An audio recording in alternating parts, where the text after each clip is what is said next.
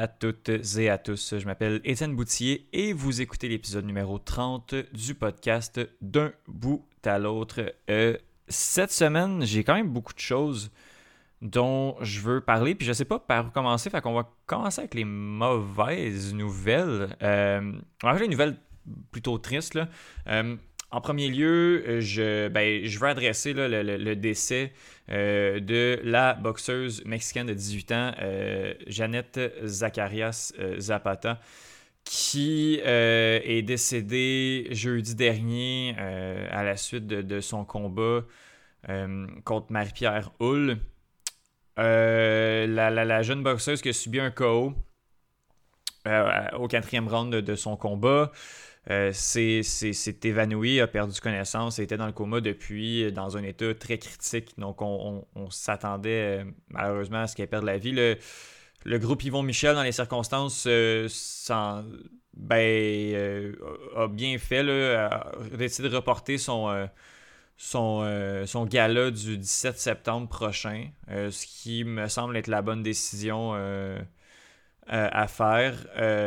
mais écoutez, sinon il y a eu beaucoup de discussions là, sur. Euh, pas sur l'avenir de la boxe, parce que je pense que la boxe a un avenir assez assuré. C'est pas ça qui. Malheureusement, c'est pas cet incident-là qui, va. qui va euh, détruire euh, ce, sport-là qui, est plus que, centenaire. mais je pense qu'il y a beaucoup de choses à revoir au, niveau, au niveau de la boxe.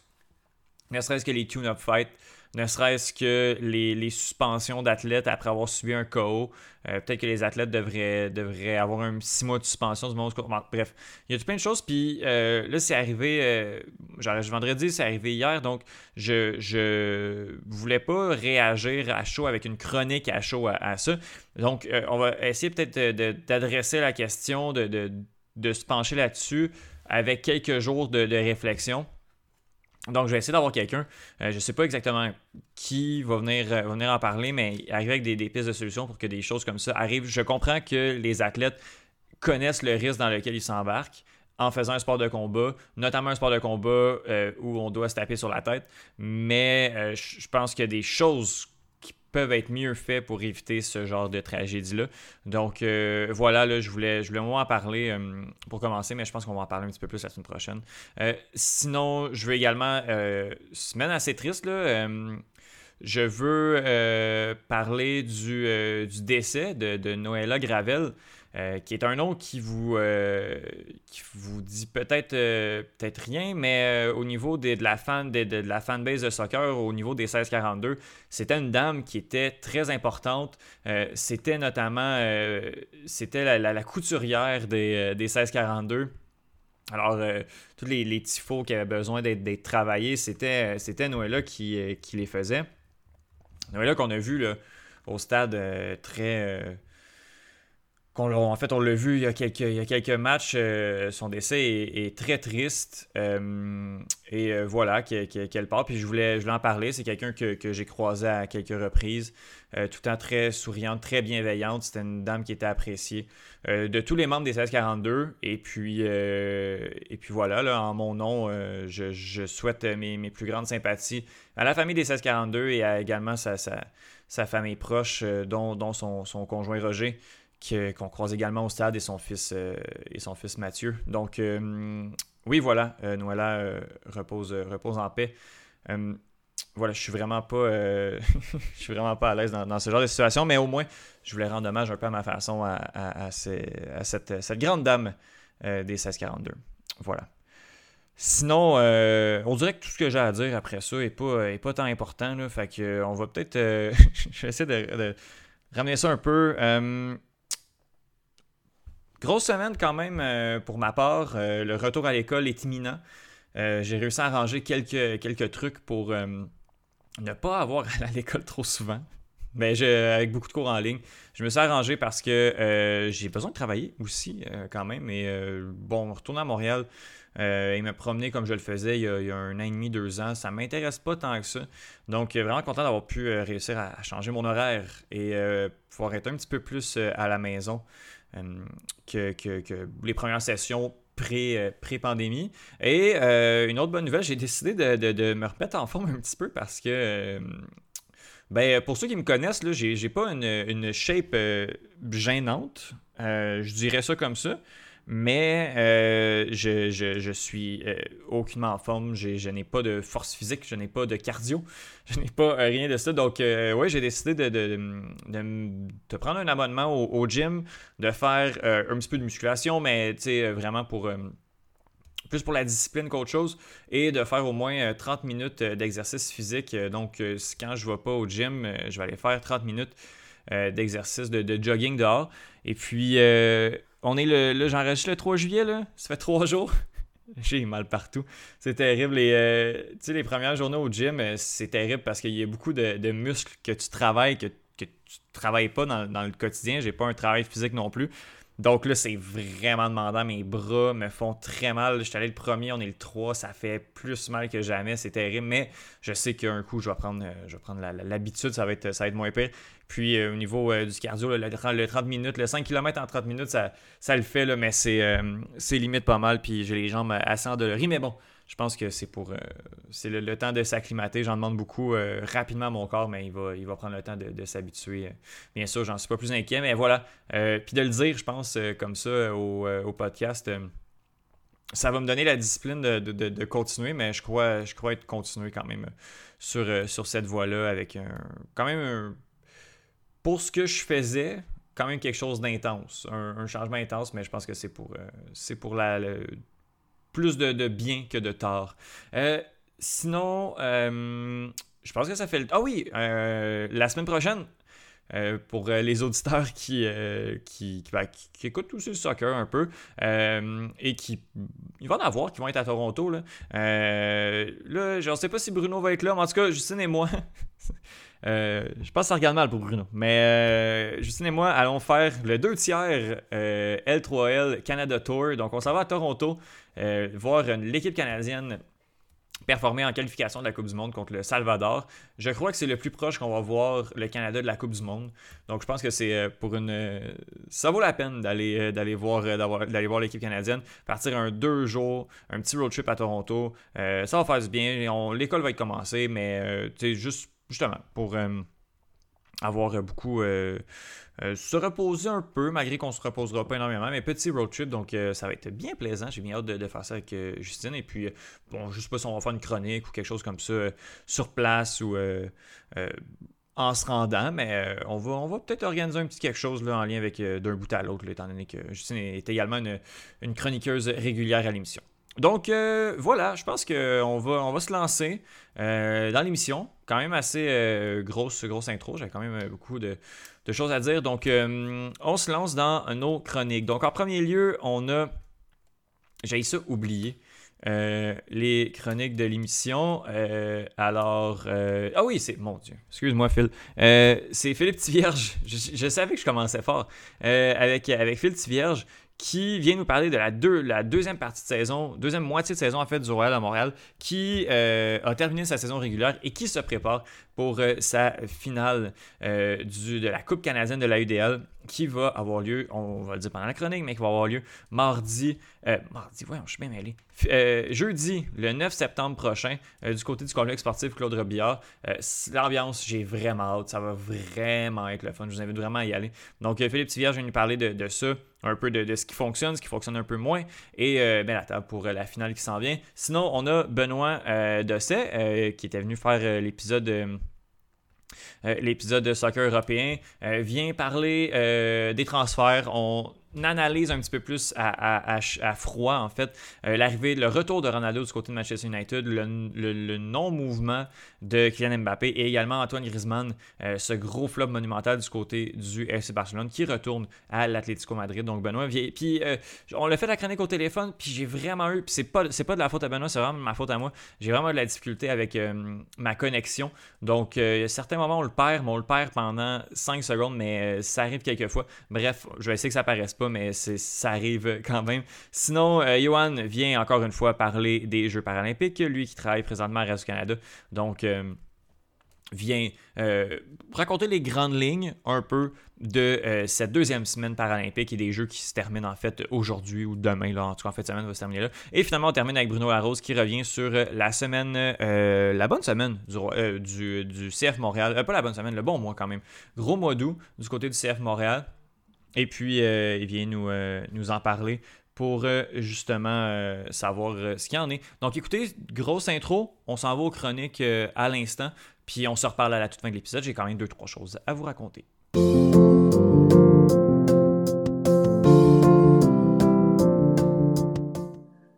Alors, on revient sur la saison régulière dans son ensemble du Royal de Montréal avec Philippe Tivierge. Salut Phil, comment ça va?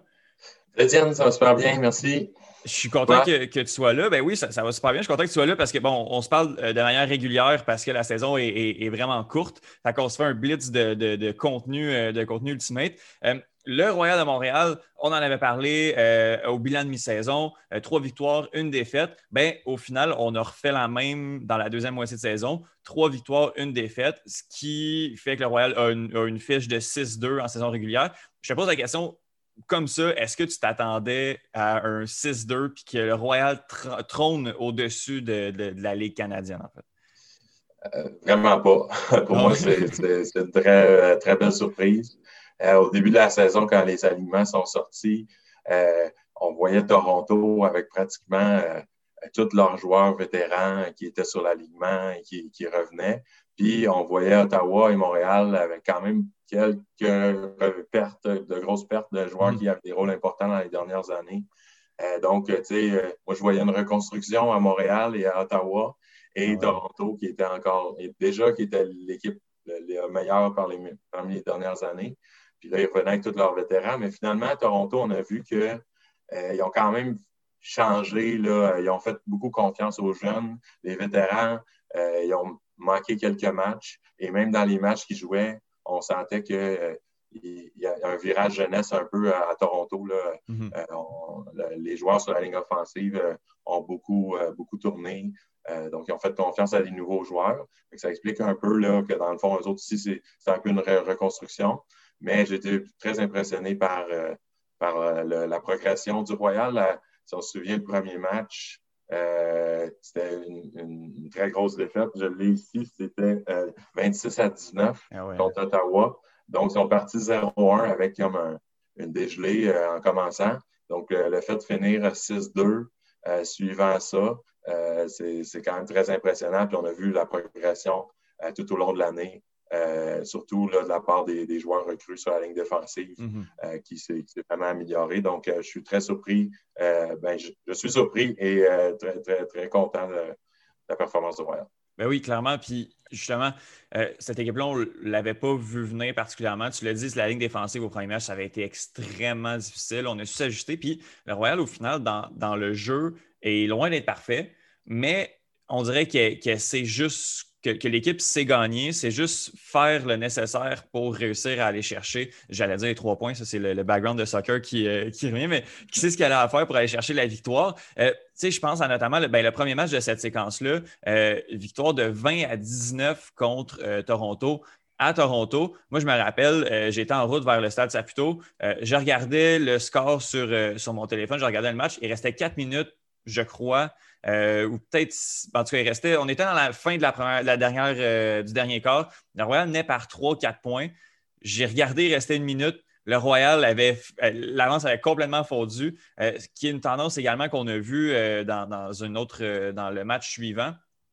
On commence à l'échapper un peu, mais d'une manière quelconque, le Royal réussit à, l'emporter. Euh, ben, la question est difficile, comme qu'est-ce qui explique ça, mais est-ce que c'est du bon coaching? Est-ce qu'on est pragmatique? Est-ce que c'est l'expérience euh, de certains joueurs qui, fait en sorte qu'on réussit à, s'en sortir tout le temps, ou presque?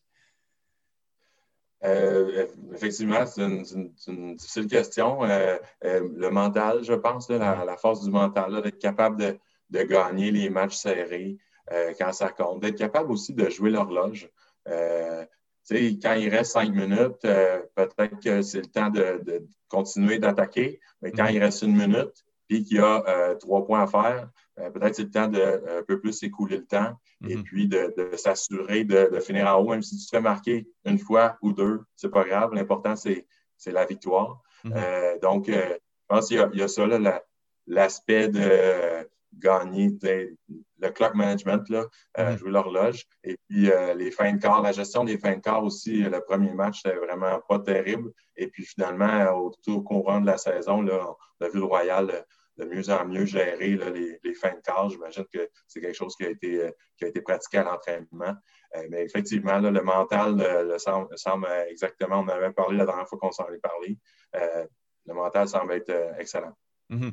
Euh, c'est quand même. Ben, très, tout ça est très, très, très positif. Euh, la dernière fois qu'on s'est parlé, on a soulevé des individualités euh, qui allait très, très bien.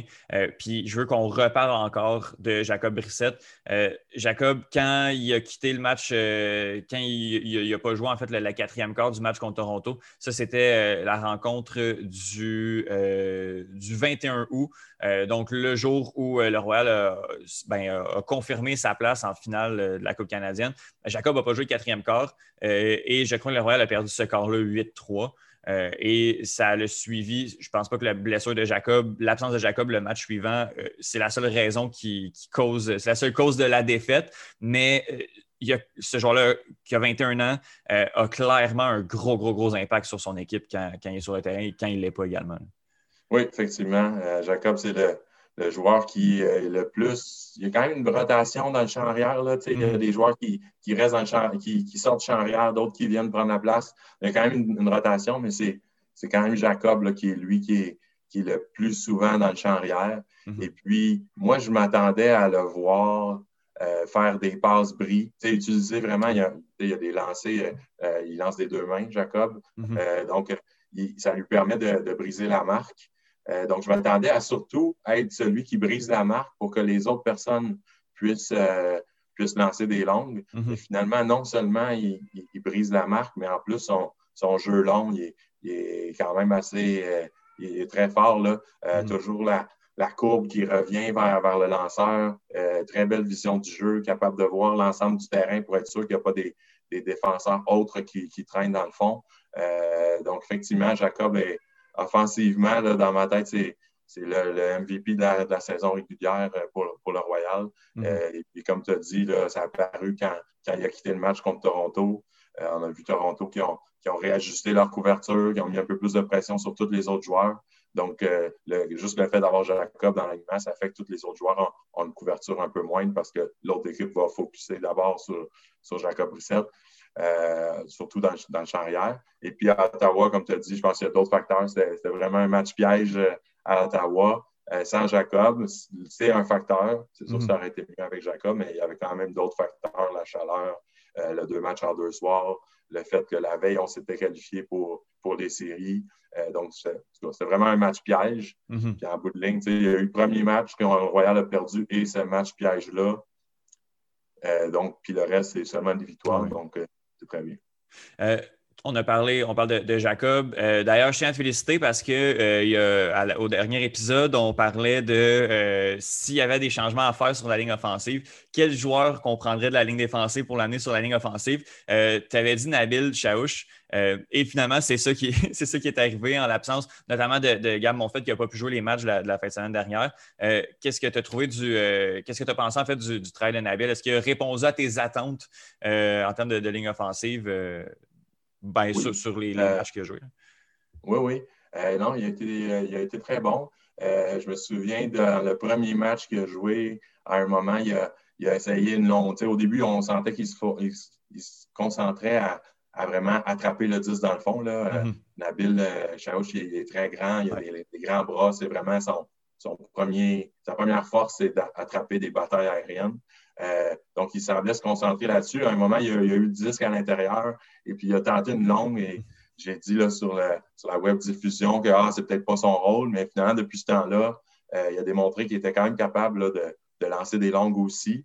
Euh, puis c'est parfait qu'il prenne son temps. Les, autres joueurs, les autres joueurs, tout le monde est capable de, faire un beau travail. Donc, il n'y a pas besoin d'être la, vedette. Mhm. Euh, mais s'il est capable de faire mal avec ses lancers, de temps à autre, comme il l'a fait dans les, deux, trois derniers matchs. c'est excellent. Et puis, puis c'est aussi effectivement Gabriel Monfette qui est passé sur la ligne défensive finalement à son retour. Et puis moi, c'est vraiment lui que, je voyais là. Je ne sais pas si, si John et Duke nous, nous écoute, mais il a fait exactement ce que, ce que moi j'aurais fait si j'avais été si j'avais été l'entraîneur. Euh, j'ai hâte de voir pendant le match de série. Euh, bon, d'abord, on ne sait pas ça va être contre qui encore, mais, mais pendant le match de série, si fait va jouer en défensive, moi, je m'attends qu'il joue encore en défensive. Euh, il, peut, il, peut être vraiment très bon en, défensive aussi, autant côté défensif que pour l'attaque de la défensive par la suite. donc, moi, je m'attends que le, Royal va aller avec, avec le status quo, garder Nabil sur la ligne offensive et, et garder Monfette sur la ligne défensive. Oui, il a fait un bon match, euh, Gabriel euh, là, sur euh, le dernier, la dernière rencontre. Quand même, grosse, une large victoire qui, je crois, reflète pas la, la, physionomie de la rencontre. La, dernière rencontre, j'ai l'impression que, que, le Royal a vraiment fait ce qu'il avait à faire. Le, la premier quart, c'était comme quelque chose comme 4 ou 5 à 1. Puis après ça, on a juste surfé sur cette avance-là pour le reste de la rencontre, ce qui est juste très bien aussi sur un match à l'extérieur. On a, encore une fois, on a fait ce qu'on avait à faire. Puis euh, on a peut-être testé des trucs. Est-ce que tu crois que justement Gabriel sur la ligne défensive, c'était un test pour voir comment que ça allait fonctionner ou on continue dans, dans ah oui, certainement. J'ai l'impression que si, euh, si n'avait pas été à la hauteur sur la ligne offensive, mm -hmm. euh, serait revenu sur la ligne offensive. Si, euh, si Monfette n'avait pas eu l'apport qu'il a eu sur la ligne défensive, euh, peut-être qu'il ne serait pas là. On n'a pas vu, là, au niveau statistique, on ne l'a pas vu là, euh, sortir, mm-hmm. mais euh, c'est souvent lui qui était sur Camaris, qui est un des, très bons traceurs et lanceurs de longue de, Toronto. Puis, c'est un bon match-up. Camaris va dépasser mon, en, grandeur, mm-hmm. mais la force de Harris, c'est vraiment ses lancers. Donc, Monfett va s'assurer qu'il n'ait pas le 10 pour faire mal avec ses lancers par la suite. Et puis, ça permet de, ça permet à, mettons, Jean-Christophe Tremblay-Jonca euh, Christophe Tremblay et, et euh, André Arsenault de plus s'occuper du, fond de terrain, alors que quand ils s'occupent de Harris, ben, ils sont, un peu pris entre les deux. Donc, moi, oui, j'ai l'impression que c'était un test, mais je pense que le test a, fonctionné. J'ai l'impression que c'est ça la formule qui va revenir. Et puis, tu sais, j'ai parlé d'un match piège pour Montréal à Ottawa. Euh, le match d'avant, c'était la même chose, mais pour Toronto. Toronto mhm. avait joué la veille son match important contre Ottawa. Euh, ils sont toujours dans la, course pour la participation aux séries. Il y avait besoin de gagner contre Ottawa, mais le match contre Montréal le lendemain n'avait euh, aucune importance pour la course aux séries. Donc, donc pour Toronto, c'est un match piège. Ils ont reposé des vétérans. il faisait très, très chaud. Là. Il y avait des pauses d'eau à deux fois par quart. Hmm. donc, euh, c'était vraiment un match piège avec le Royal qui a pris les devants euh, très tôt dans le match. Euh, je ne voyais pas le, Roche dépenser l'énergie pour, revenir dans, ce match-là. Alors, effectivement, je pense que le, score est un peu plus gros que, ce que c'était. Mm-hmm. mais bon, quand même, au niveau du mental, c'est si jamais le Royal joue contre Toronto, c'est sûr que c'est positif pour le, Royal d'avoir eu ce match-là mm-hmm. à Toronto. Puis il y a une dimension aussi que, je trouve bien, c'est que, bon, avec tout ça, on ne l'a pas encore mentionné, mais le Royal de Montréal va jouer euh, la finale de la Coupe canadienne euh, à Montréal. Euh, c'était déjà prévu quand le Royal a, confirmé sa place, que ça allait être à Montréal, mais je trouve que la dimension de, sortir très fort avec une fiche de 6-2, ben au moins, ça, ça, légitimise encore plus le fait de jouer à Montréal. On termine en première position, donc c'est logique sportivement que, que le match se, joue au complexe sportif Claude Robillard. Oui, effectivement. Puis, tu sais, non sportivement, je pense que l'argument, c'était les, restrictions euh, sanitaires. Euh, longtemps, en Ontario, ça a été un peu euh, un point d'interrogation. Donc, je pense que ça avait été décidé là, que, au moins, si le Royal participe, c'était sûr que c'était à Montréal mm-hmm. en raison de, des restrictions sanitaires. Montréal a toujours aussi une belle foule. je ne sais pas exactement comment ils partagent les revenus de, ce match-là, si c'est c'est l'équipe euh, qui, est à domicile ou si les équipes qui jouent euh, euh, le, le, séparent. Mais c'est sûr que d'après moi, il y a plus de revenus quand, c'est à Montréal que si c'est si c'est à Toronto ou Ottawa. Oui, oui. Phil, on, le sait, la Coupe canadienne, en fait, la, division canadienne joue moins de matchs cette année comparativement aux autres équipes de, de la UDL. aux États-Unis. Ce qui fait en sorte que quand on regarde les statistiques, il n'y a pas de joueurs du Royal ni du Canada, en fait, qui se démarquent. mais ça, ça s'explique parce qu'il y a moins de matchs de jouer, notamment offensivement. Quand on regarde les statistiques par match, ben là, on se retrouve avec plusieurs canons offensifs qui se démarquent, qui sont parmi les deux de la Ligue. Puis je ne sais pas si tu as les chiffres, euh, les chiffres sous la main. Euh, oui. parfait. Mais est-ce que tu peux justement nous, euh, nous, en dire un peu plus puis nous les expliquer là, qui, sont les joueurs qui, sont vraiment dans l'idée de la Ligue cette année, notamment au niveau offensif? Ben, c'est surtout Sacha Poitsakowski mm-hmm. comme traceur et Jacob Brissette comme, comme lanceur ou comme meneur de jeu. donc, Poitsakowski est dans les meneurs pour les les goals per game. Le goal, c'est la personne qui attrape le 10 dans la zone début. Mm -hmm. on est un peu incertain comment appeler cette métrique-là en, français, les points attrapés, disons. Euh, donc, il est, au premier rang pour les points attrapés euh, par match avec 4,88.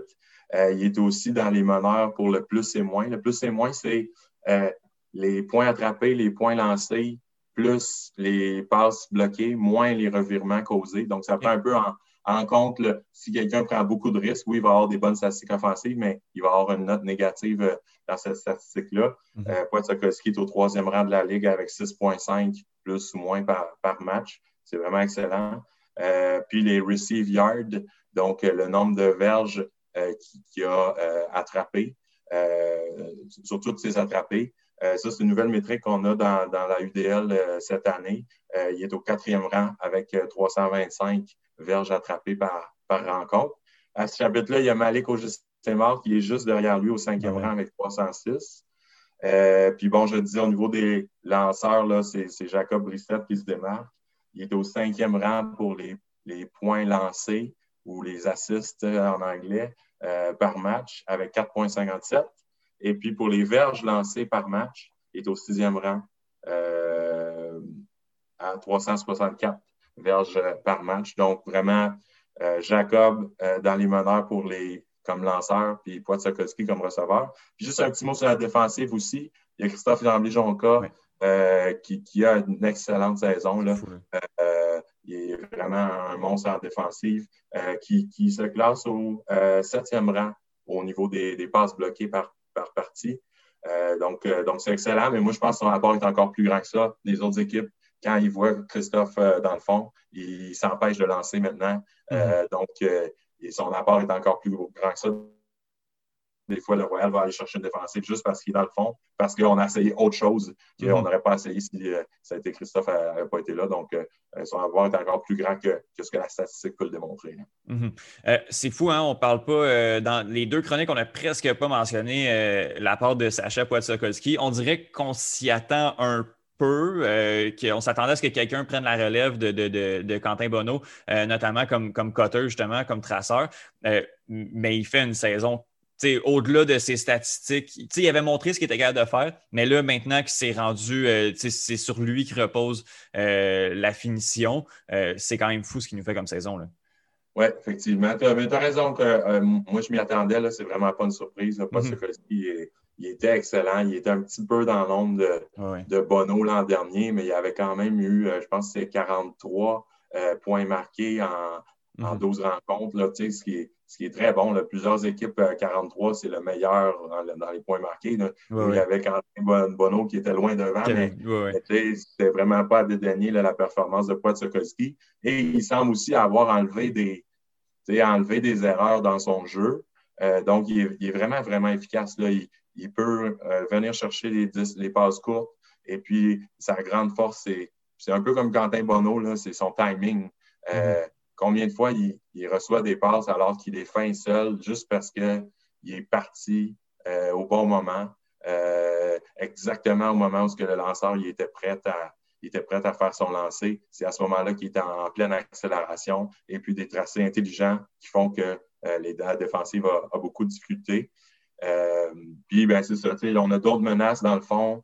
Euh, Malik est mort, puis là, on a Nabil Charouche. Donc, c'est sûr que si tu es euh, l'équipe adverse, euh, c'est un peu difficile à savoir là, contre qui tu mets tes meilleurs éléments défensifs mm-hmm. avec ces trois joueurs-là. puis, tu sais, je pense qu'il va continuer à, être efficace. Puis lui aussi est très jeune, donc plusieurs belles années. Là, J'espère qu'il va rester à Montréal, là, je ne sais pas. Mais si oui, on va l'aimer longtemps. Ah oui, puis euh, je, je, je, salive juste à penser l'explosion de ce joueur-là avec un, un, Quentin Bonneau l'année prochaine, s'il nous revient en forme, si l'effectif reste euh, sensiblement, si le noyau reste le même, là, ça, ça, augure très, très bien. Dans cette année de transition qui fait en sorte que le Royal, présentement, est premier de, la division canadienne. Justement, parlons-en de cette division le canadienne. On l'a dit, le Royal de Montréal qui va jouer la finale euh, de la Coupe canadienne au complexe sportif Claude Robillard le jeudi 9 septembre prochain je ne sais pas si on a l'heure, mais euh, ça doit être vers 19h, merci beaucoup. 19h, euh, euh, donc ça va être vraiment, vraiment, une, en tout cas, une belle expérience et une belle ambiance. Là, moi, je dis à tous mes amis qu'il faut absolument y aller parce que ça va être, ça va être vraiment fou. mais on ne connaît toujours pas l'identité de l'autre équipe finaliste. Ottawa, qui est présentement deuxième avec une fiche de trois victoires, quatre défaites, et Toronto, qui est euh, qui est euh, troisième en fait, avec une fiche de deux victoires, cinq défaites. Euh, il reste un match, il va être joué ce soir. En fait, l'épisode sort samedi, le match va être joué aujourd'hui en cas de victoire, en fait, c'est la victoire et la clé. Euh, Toronto revient d'une énorme victoire contre Ottawa, ce qui fait en sorte qu'au différentiel, euh, peu importe qui va gagner, ça va être l'équipe qui va euh, affronter le Royal de Montréal. Qu'est-ce que, comment tu approches cet affrontement-là entre les, deux équipes? Te connaissant, tu vas le regarder, tu vas le regarder avec parcimonie, détail, mais ton analyse de, prédiction, en fait, là, sur, sur cette rencontre-là, c'est quoi? Là? Oui, ben j'ai bien hâte de voir. C'est sûr qu'à euh, à Ottawa, euh, ben, c'est un peu euh, avantage à l'équipe haute. Là. Mm-hmm. donc, voyager dans la, journée, c'est toujours un petit peu plus difficile. puis, c'est un plus gros commitment là, pour les joueurs là, de, se rendre à, l'étranger. Ottawa, à Toronto, c'est un, 5 heures de, route. j'ai hâte de voir les aliments actifs pour, pour la rencontre. Il y a des aliments qui ont sorti. Euh, McKnight, Thompson McKnight et euh, Zach euh, Masakeli sont, sont hors de l'actif, de l'aliment actif présentement, mais ça peut toujours changer. C'est sûr que c'est deux joueurs clés, McKnight en, attaque et euh, Masakeli en défensive.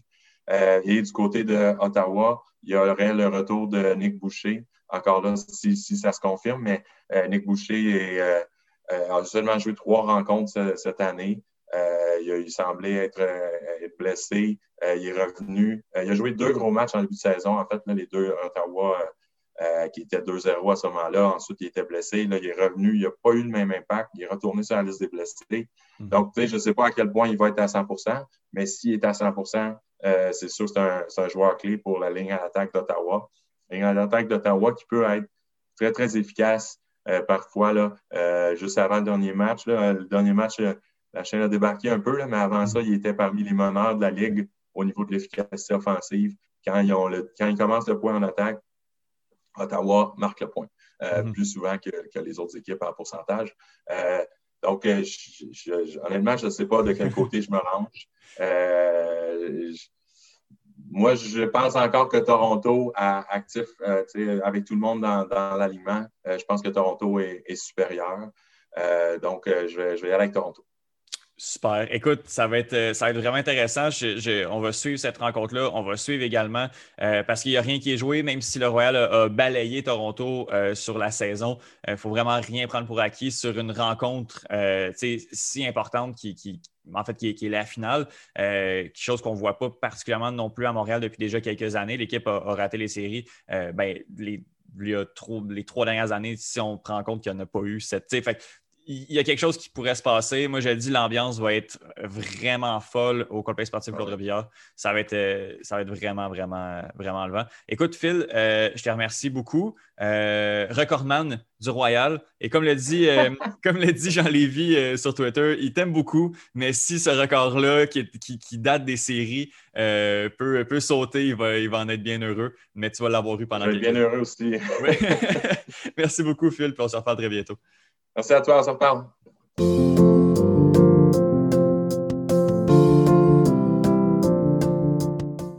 Alors, euh, je suis en compagnie de Benoît Dosset, là, qui, qui, se passe de présentation, en fait, parce que euh, c'est un, un chroniqueur très, très, très régulier d'un bout à l'autre. Viens nous parler encore une fois de soccer européen. Salut Benoît, comment ça va? Salut euh, ça va très bien. Le plaisir pour moi d'être toujours présent au, rendez-vous pour euh, en tout cas évoquer des sujets du, football européen avec toi.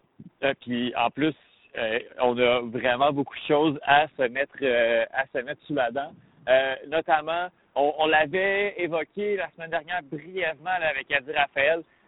le retour de là, on, va l'analyser un petit peu plus à, froid. Là. ça fait une semaine que tout ça est arrivé retour de Cristiano Ronaldo du côté de Manchester United. C'est la légende, c'est euh, le roi de Manchester et revient euh, du côté des Red Devils. Qu'est-ce que ça te ça t'inspire, ça, Benoît? En fait, euh, c'était inattendu de prime abord déjà et c'est on va dire quelque chose qui pourrait couronner euh, la, carrière en fait mettre le véritable point final à la carrière de Cristiano Ronaldo après cette aventure on va dire en demi-teinte au niveau de la Juventus puisque à la Juve au niveau du championnat il a explosé plusieurs records. Mais euh, là où il était attendu c'est-à-dire sur la scène continentale euh, le rendement n'était pas au niveau de ce que tout le monde attendait, surtout les, supporters de la Vita Signora. Alors Cristiano Ronaldo qui revient à United, je trouve dans l'ensemble de la configuration de l'équipe actuelle de, United que c'est une bonne idée. Parce, pourquoi? Parce que au-delà du fait qu'ils ont renforcé différents secteurs, il restait toujours celui-là qui allait finir les actions pour permettre à cette équipe-là de vraiment titiller, de vraiment rivaliser avec City. Euh, je pense que l'acquisition de Ronaldo va amener ce plus-là qui manquait à, à, la troupe de, de Solskjaer. Oui, on a beaucoup de on a beaucoup de, de, joueurs qui vont créer de l'espace. Euh, je pense à Bruno Fernandes qui, a aussi des qualités de finisseur, mais bon, peut-être pas autant que, ben, que Ronaldo. Je pense que c'est difficile d'avoir euh, plus de qualités de finisseur que Ronaldo au niveau européen. Là. Mais quand on pense à, à des Greenwood, à des Marcus Rashford qui peuvent créer de l'espace, créer des occasions, je pense que justement Ronaldo amène euh, quelque chose de, une dimension de plus euh, que Cavani amenait peut-être pas, parce que Cavani aurait marqué des buts du côté de Manchester United, il va peut-être en marquer encore. Euh, mais l'infirmerie de son côté, s'il était capable de se maintenir, c'est peut-être ça qui posait problème. Là, on a un Ronaldo qui a été épargné par les blessures, en tout cas dans ses trois années à Turin, donc va amener énormément cette équipe-là de Manchester United. Là. Eh oui, tu, tu l'as dit. C'est vrai que Greenwood, Cavani et autres ont cette particularité-là de, de, d'être des bons attaquants, mais ils sont pas dans la même catégorie que Cristiano. Cristiano, c'est quelqu'un qui, ma foi, a un minima qui plante 20 buts par saison. Un mhm. minima. Donc, euh, je pense que ça, c'est déjà un plus pour euh, l'effectif mancunien qui va donc essayer d'aller au-delà de, de, de, de, du fait qu'ils produisent du beau football et qu'ils qu'ils craquent quand les, les, moments sont difficiles. On a évoqué tantôt le cas Bruno Fernandez qui reste depuis qu'il est arrivé le meilleur élément des, des Mancuniens, mais c'est pas un finisseur. Et Fernandez, on, on voit que dans des matchs, quand le match à un certain niveau, il ne brille plus par la finition. Il est en deçà de, de, de, de, rendement qu'il fournit dans les autres matchs. Donc je pense que l'apport de Cristiano Ronaldo va compenser un tout petit peu euh, cette absence, on va dire, de, de grinta euh, dans l'effectif mancunien quand il s'agit des matchs en jeu réel.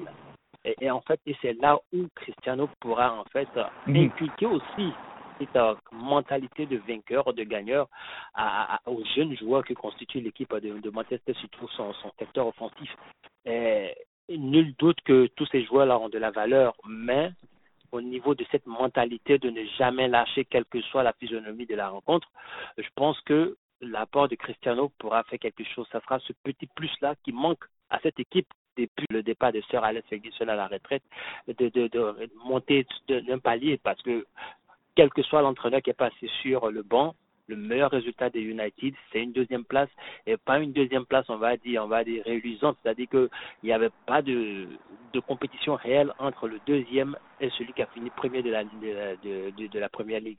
Donc, je pense que aujourd'hui, Cristiano Ronaldo présent, sans vouloir mettre trop de pression sur euh, l'homme qui marque plus de 111 buts en, à 111 buts en sélection n'est pas près de, s'arrêter à si beau chemin. Surtout qu'il a dit quitter Manchester United a été pour lui quelque chose de bénéfique parce qu'il allait connaître, acquérir d'autres expériences dans différents clubs, mais qu'il a toujours, toujours gardé cette équipe-là dans son cœur et ce, ce club-là restera toujours le club qui lui a fait connaître la carrière qu'il a aujourd'hui. Je pense que Cristiano voudra faire mieux surtout, je me dis qu'il revient avec un esprit revanchard parce que, comme je l'ai dit tantôt, sa parenthèse italienne n'a pas été aussi productive que ce qu'il espérait. Alors, le compétiteur qu'il est, arriver, retourner dans, le club qu'il a mis au devant de la scène et vouloir redonner, en fait, c'est un, un genre de dire merci à tout ce que vous avez fait pour moi.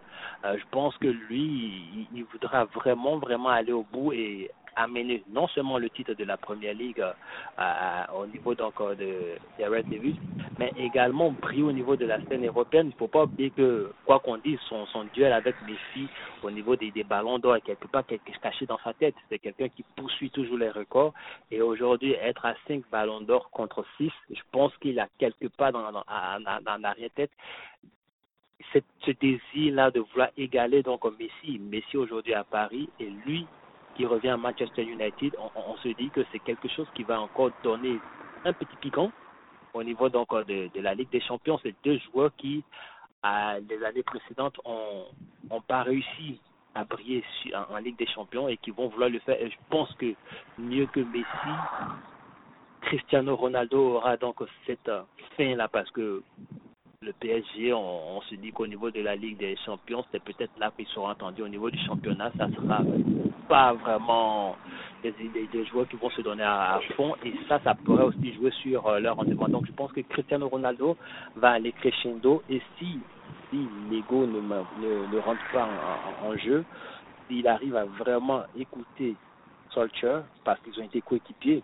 et s'il arrive à accepter le rôle que va lui donner l'entraîneur, je pense, je pense bien que ce retour-là va propulser United là où ils arrivent à arriver. Ah ben écoute, Benoît, tu, euh, tu me hype euh, beaucoup. Euh, étant grand fan de Manchester United, j'espère que c'est cette année que ça va se passer. On dirait qu'avec Pogba qui est en fin de contrat aussi, c'est pas mal l'année là avec Ronaldo qui peut donner encore un an ou deux à un très haut niveau. Euh, c'est pas mal là que ça peut se passer du côté du United. Et pour Solskjaer également, c'est l'année où jamais là, on lui a donné tous les éléments. Il faut que ça se passe. Euh, si on regarde, si on s'en va du côté de l'Espagne, Benoît, euh, ça va pas très bien, mais ça, on l'a déjà décrit du côté du FC Barcelone, qui a dû se débarrasser euh, d'un de ses flops monumentaux, un des plus grands flops de l'histoire, euh, qui est un joueur de très grand talent, qui a marqué même hier en sélection nationale avec la France. Antoine Griezmann retourne du côté de l'Atlético Madrid. Oui, c'est un retour, on va dire, qui était dans les boîtes. C'est quelque chose, on va dire, d'inexpéré pour euh, pour Griezmann qui, quand euh, le moment venait de, de savoir dans quel club il devait aller, a dit soit il retourne à l'Atlético, soit il reste à, à, Barcelone. Et je pense que l'option Atlético était dans, dans, les, dans, dans, dans, ses sacs, dans ses calculs, parce qu'il se disait que Messi allait rester et que lui ne voudrait pas, ne voulant pas du moins ça, réduire son, son salaire à, comme le souhaite la direction barcelonaise, espérait donc retourner dans son club pour euh, pouvoir garder ses émoluments. Et s'il y avait des sacrifices à faire, qu'il était prêt seulement à le faire juste pour l'Atlético. Alors, Messi parti, Griezmann, normalement, avait les champs libres pour s'épanouir dans, dans cet effectif barcelonais. Sauf que Messi parti, on a remarqué que c'est plutôt Memphis Depay qui a repris, on va dire, le, ah, le rôle hein. du sauveur de, de, de cette équipe-là. Alors, euh, on a vu la bronca de, certains supporters barcelonais qui n'arrivent pas à comprendre que ce joueur-là, qui a fait tant de bonnes choses avec l'Atletico, qui a pas été, on va dire, qui est indexé comme étant l'une des personnes qui est à la base du fait que Messi n'a pas pu prolonger parce qu'il n'y a pas d'argent dans, dans les caisses du, du club, n'est pas pris les devants de la scène. Donc, retourner à, à l'Atlético, je pense que pour lui, c'est un bouffée d'oxygène, même si c'est pas un pas un, un transfert direct, c'est un prêt. C'est une bouffée d'oxygène pour lui parce qu'il va essayer maintenant de retrouver le plaisir du joueur, du joueur qu'il était, le plaisir du jeu. Et je pense que c'est peut-être ça même qui est, tu l'as parlé tantôt du, du fait qu'il a, il a, il a scoré lors du match de la France et de la Coupe du Monde. Je pense que c'est ce plaisir-là qu'il va essayer de retrouver ce plaisir qu'il a perdu quand il est arrivé à, à, Barcelone, parce que trop de pression peut-être, ou parce que trop d'incompréhension. Alors, euh, c'est un autre tour. Je dirais que Simone le connaît très bien. Simone sait comment l'utiliser et il a cette culture de, de des cochoneros en lui. Il a passé de nombreuses années là-bas. Il a passé de meilleures années de carrière en carrière de football dans cette équipe-là. Donc, c'est un, on va dire, un bonus pour euh, l'équipe de, de l'Atlético qui, ma foi, était partant pour être l'équipe qui allait se succéder à elle-même au niveau de la Liga. Mais avec le retour de, de Grisou, Grisou retrouve son allant, reste encore solidement favorite pour se succéder à elle-même. Et le, le plus que va apporter Griezmann, ce sera maintenant peut-être de voir qu'est-ce que cela va donner sur la scène continentale, parce qu'on sait que l'Atlético, depuis même à l'époque Griezmann, échoue toujours pour euh, au niveau de la fin de la compétition, au niveau des finales. Donc, est-ce que Griezmann cette fois-ci va envoyer ce déclic-là, en plus de l'effectif qu'ils ont pour euh, la scène continentale, c'est cette question-là. Mais son intégration, je pense que ça ne va pas poser problème. C'est plutôt comment est-ce qu'ils vont l'utiliser avec les autres éléments. C'est, c'est quand même hallucinant. Là. Acheter 120 millions il y a quoi, deux ans, deux ans et demi, Deux du ans, côté de FC Oui. Barcelone? Euh, euh, euh, retourne en prêt avec une option d'achat de 40 millions d'euros. Euh, c'est trois fois moins que le prix payé. Puis pour un joueur de ce talent-là, même si ça n'a pas fonctionné avec Barcelone, l'option risque d'être levée. Puis c'est quand même une aubaine. Ouais, ça, ça, traduit également le, flop qu'il y a eu derrière tout cette, euh, on va dire, ce cinéma qui a été euh, orchestré pour euh, son arrivée à Barcelone. C'est- un vrai camouflet pour euh, le clan Griezmann et le clan Blaugrana. Car Clairement, il faut le dire comme ça, parce que c'était un joueur qui a été courtisé une année avant, qui a dit oui, il va y aller, mais durant la Coupe du Monde, il a dit bon, je reste. Après la Coupe du Monde, il décide de se rendre à Barcelone, mais il n'a jamais su s'intégrer. On a vu des, des, des médias qui ont parlé que c'était Messi le problème, on a diabolisé la Pulga Ah oui, hein. de nombreuses de nombreuses années pour, pour, pour le simple fait qu'il n'arrivait pas à accepter l'intégration de, de, de Griezmann, pour le fait qu'il n'arrivait pas à, le, par- à, à lui pardonner son, son vote face à, à- en en 2018. Mais comme on le dit aujourd'hui, comme je l'ai dit tantôt, Messi parti, logiquement, c'est euh, on va dire ce point-là ne devrait plus exister, sauf que Griezmann n'a vraiment vraiment pas donné.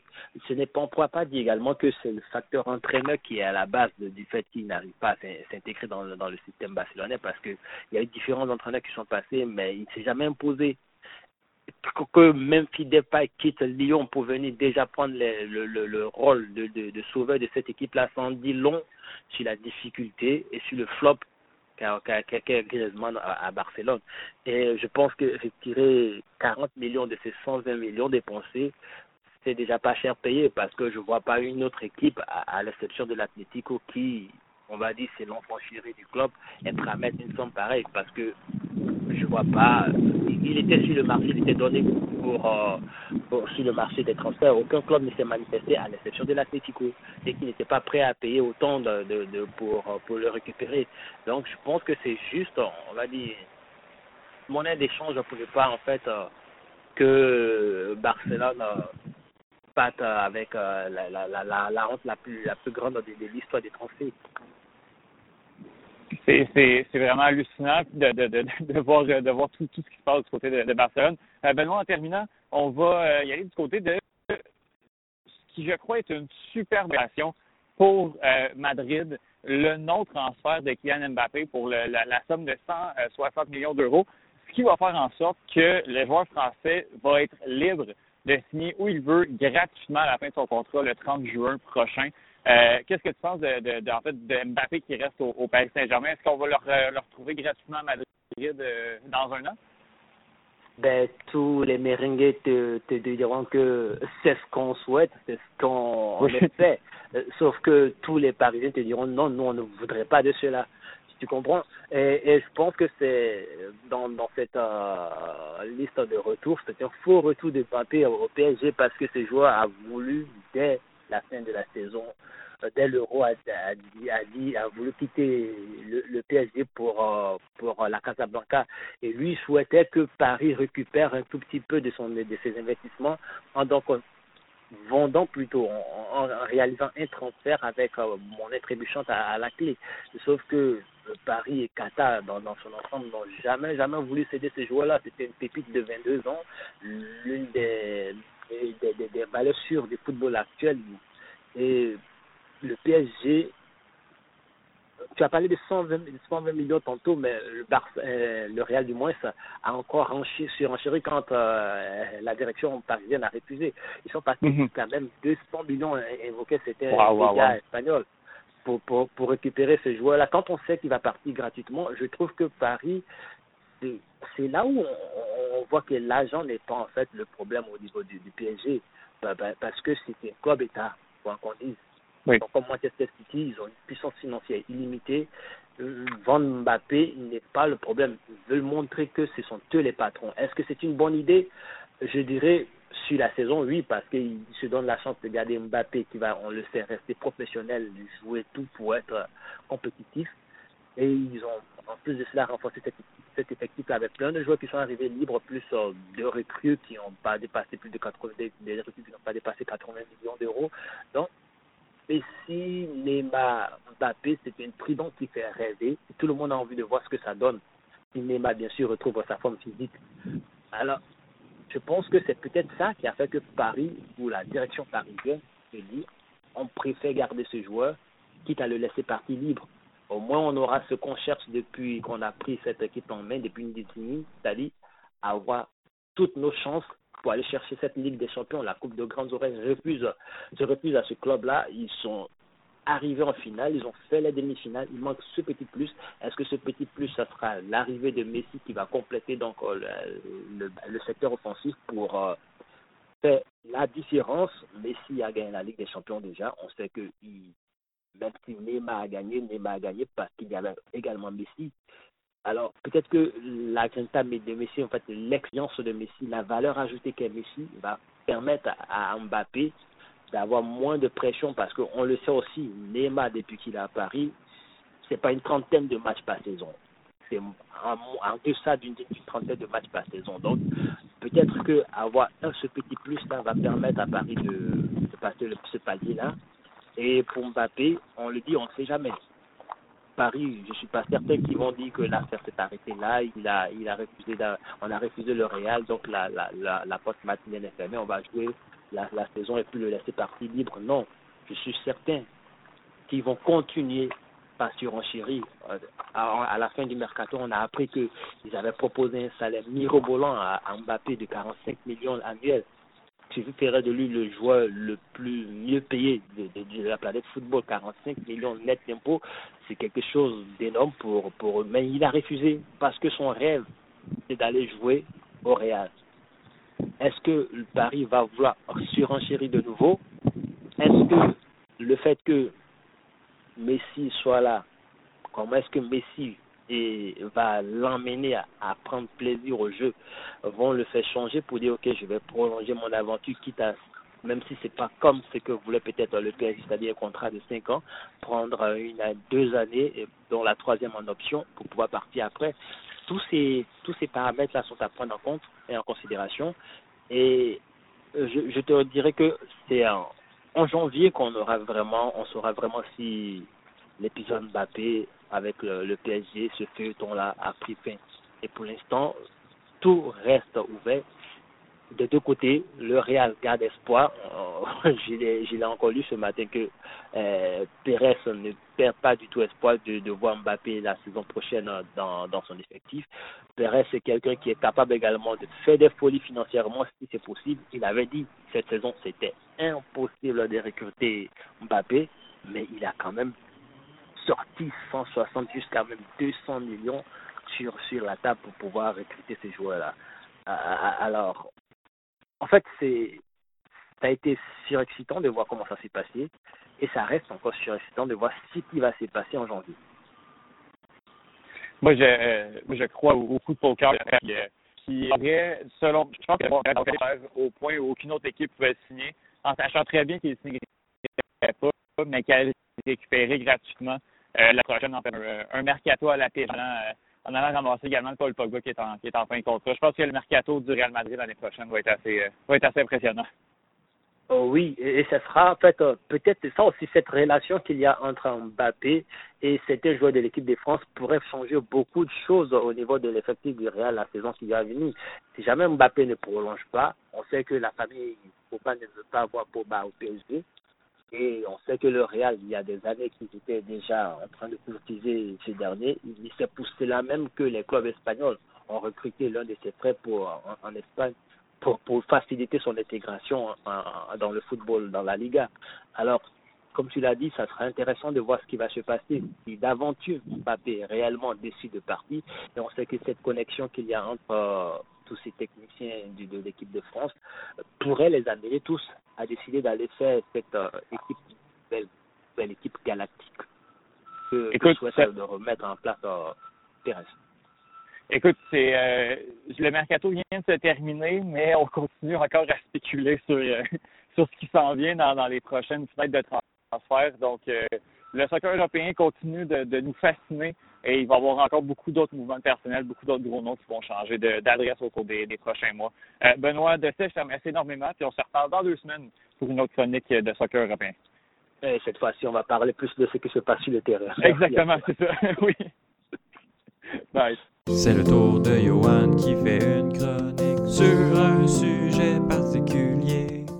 On continue notre survol euh, et euh, notre retour, en fait, sur la deuxième semaine des Jeux paralympiques avec Johan Carrière qui a ni plus ni moins que le nez euh, dedans, le visage dedans, les deux bras dedans présentement. salut Johan, comment ça va? Ça va très bien, merci. Et toi? Ça va très très bien, même si moi je suis sur un fuseau horaire décent pour l'heure de l'Est. Oui. Et que t'es pas facile à attraper, je dirais, de ce temps-ci. Non, il hein, faut, faut, faut, bien s'enligner pour, euh, pour, que ça concorde comme du monde.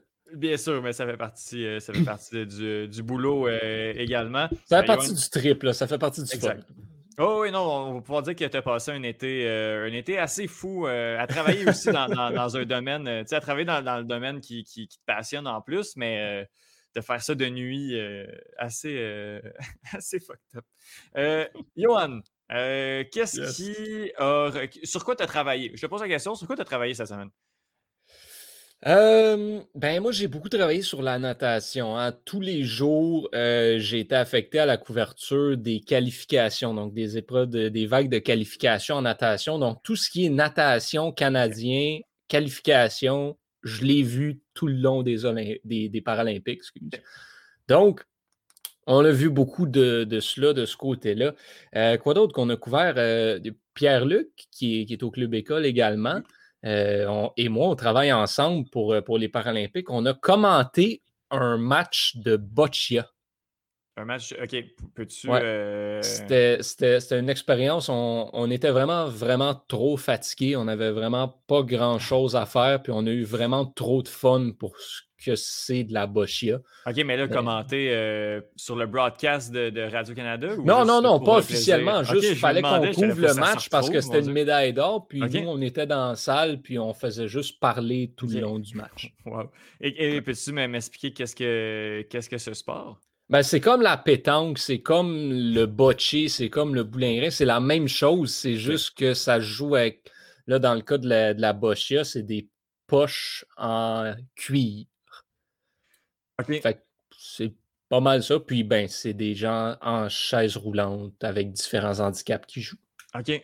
OK, je, vois un, jeu vidéo explicatif là, des Jeux paralympiques. Qui, Et boy! Euh, tu l'as vu toi aussi, hein? Non. non, OK, non, non, mais sur, YouTube, euh, il y a... Mais OK, il y, a, des gens avec des, handicaps sévères quand même qui. Oui, oui, il y a, des, dans, les niveaux BC1 qui est les, plus handicapés, ça prend. Euh, écoute, ça te prend cinq minutes juste de placer parce que ça joue avec une rampe. C'est un bâton qui est attaché sur un casque sur ta tête. As un accompagnateur qui te place tout. C'est OK, Je, je veux pas être plate, là, mais comme c'est pas la chose la plus divertissante à regarder, mettons.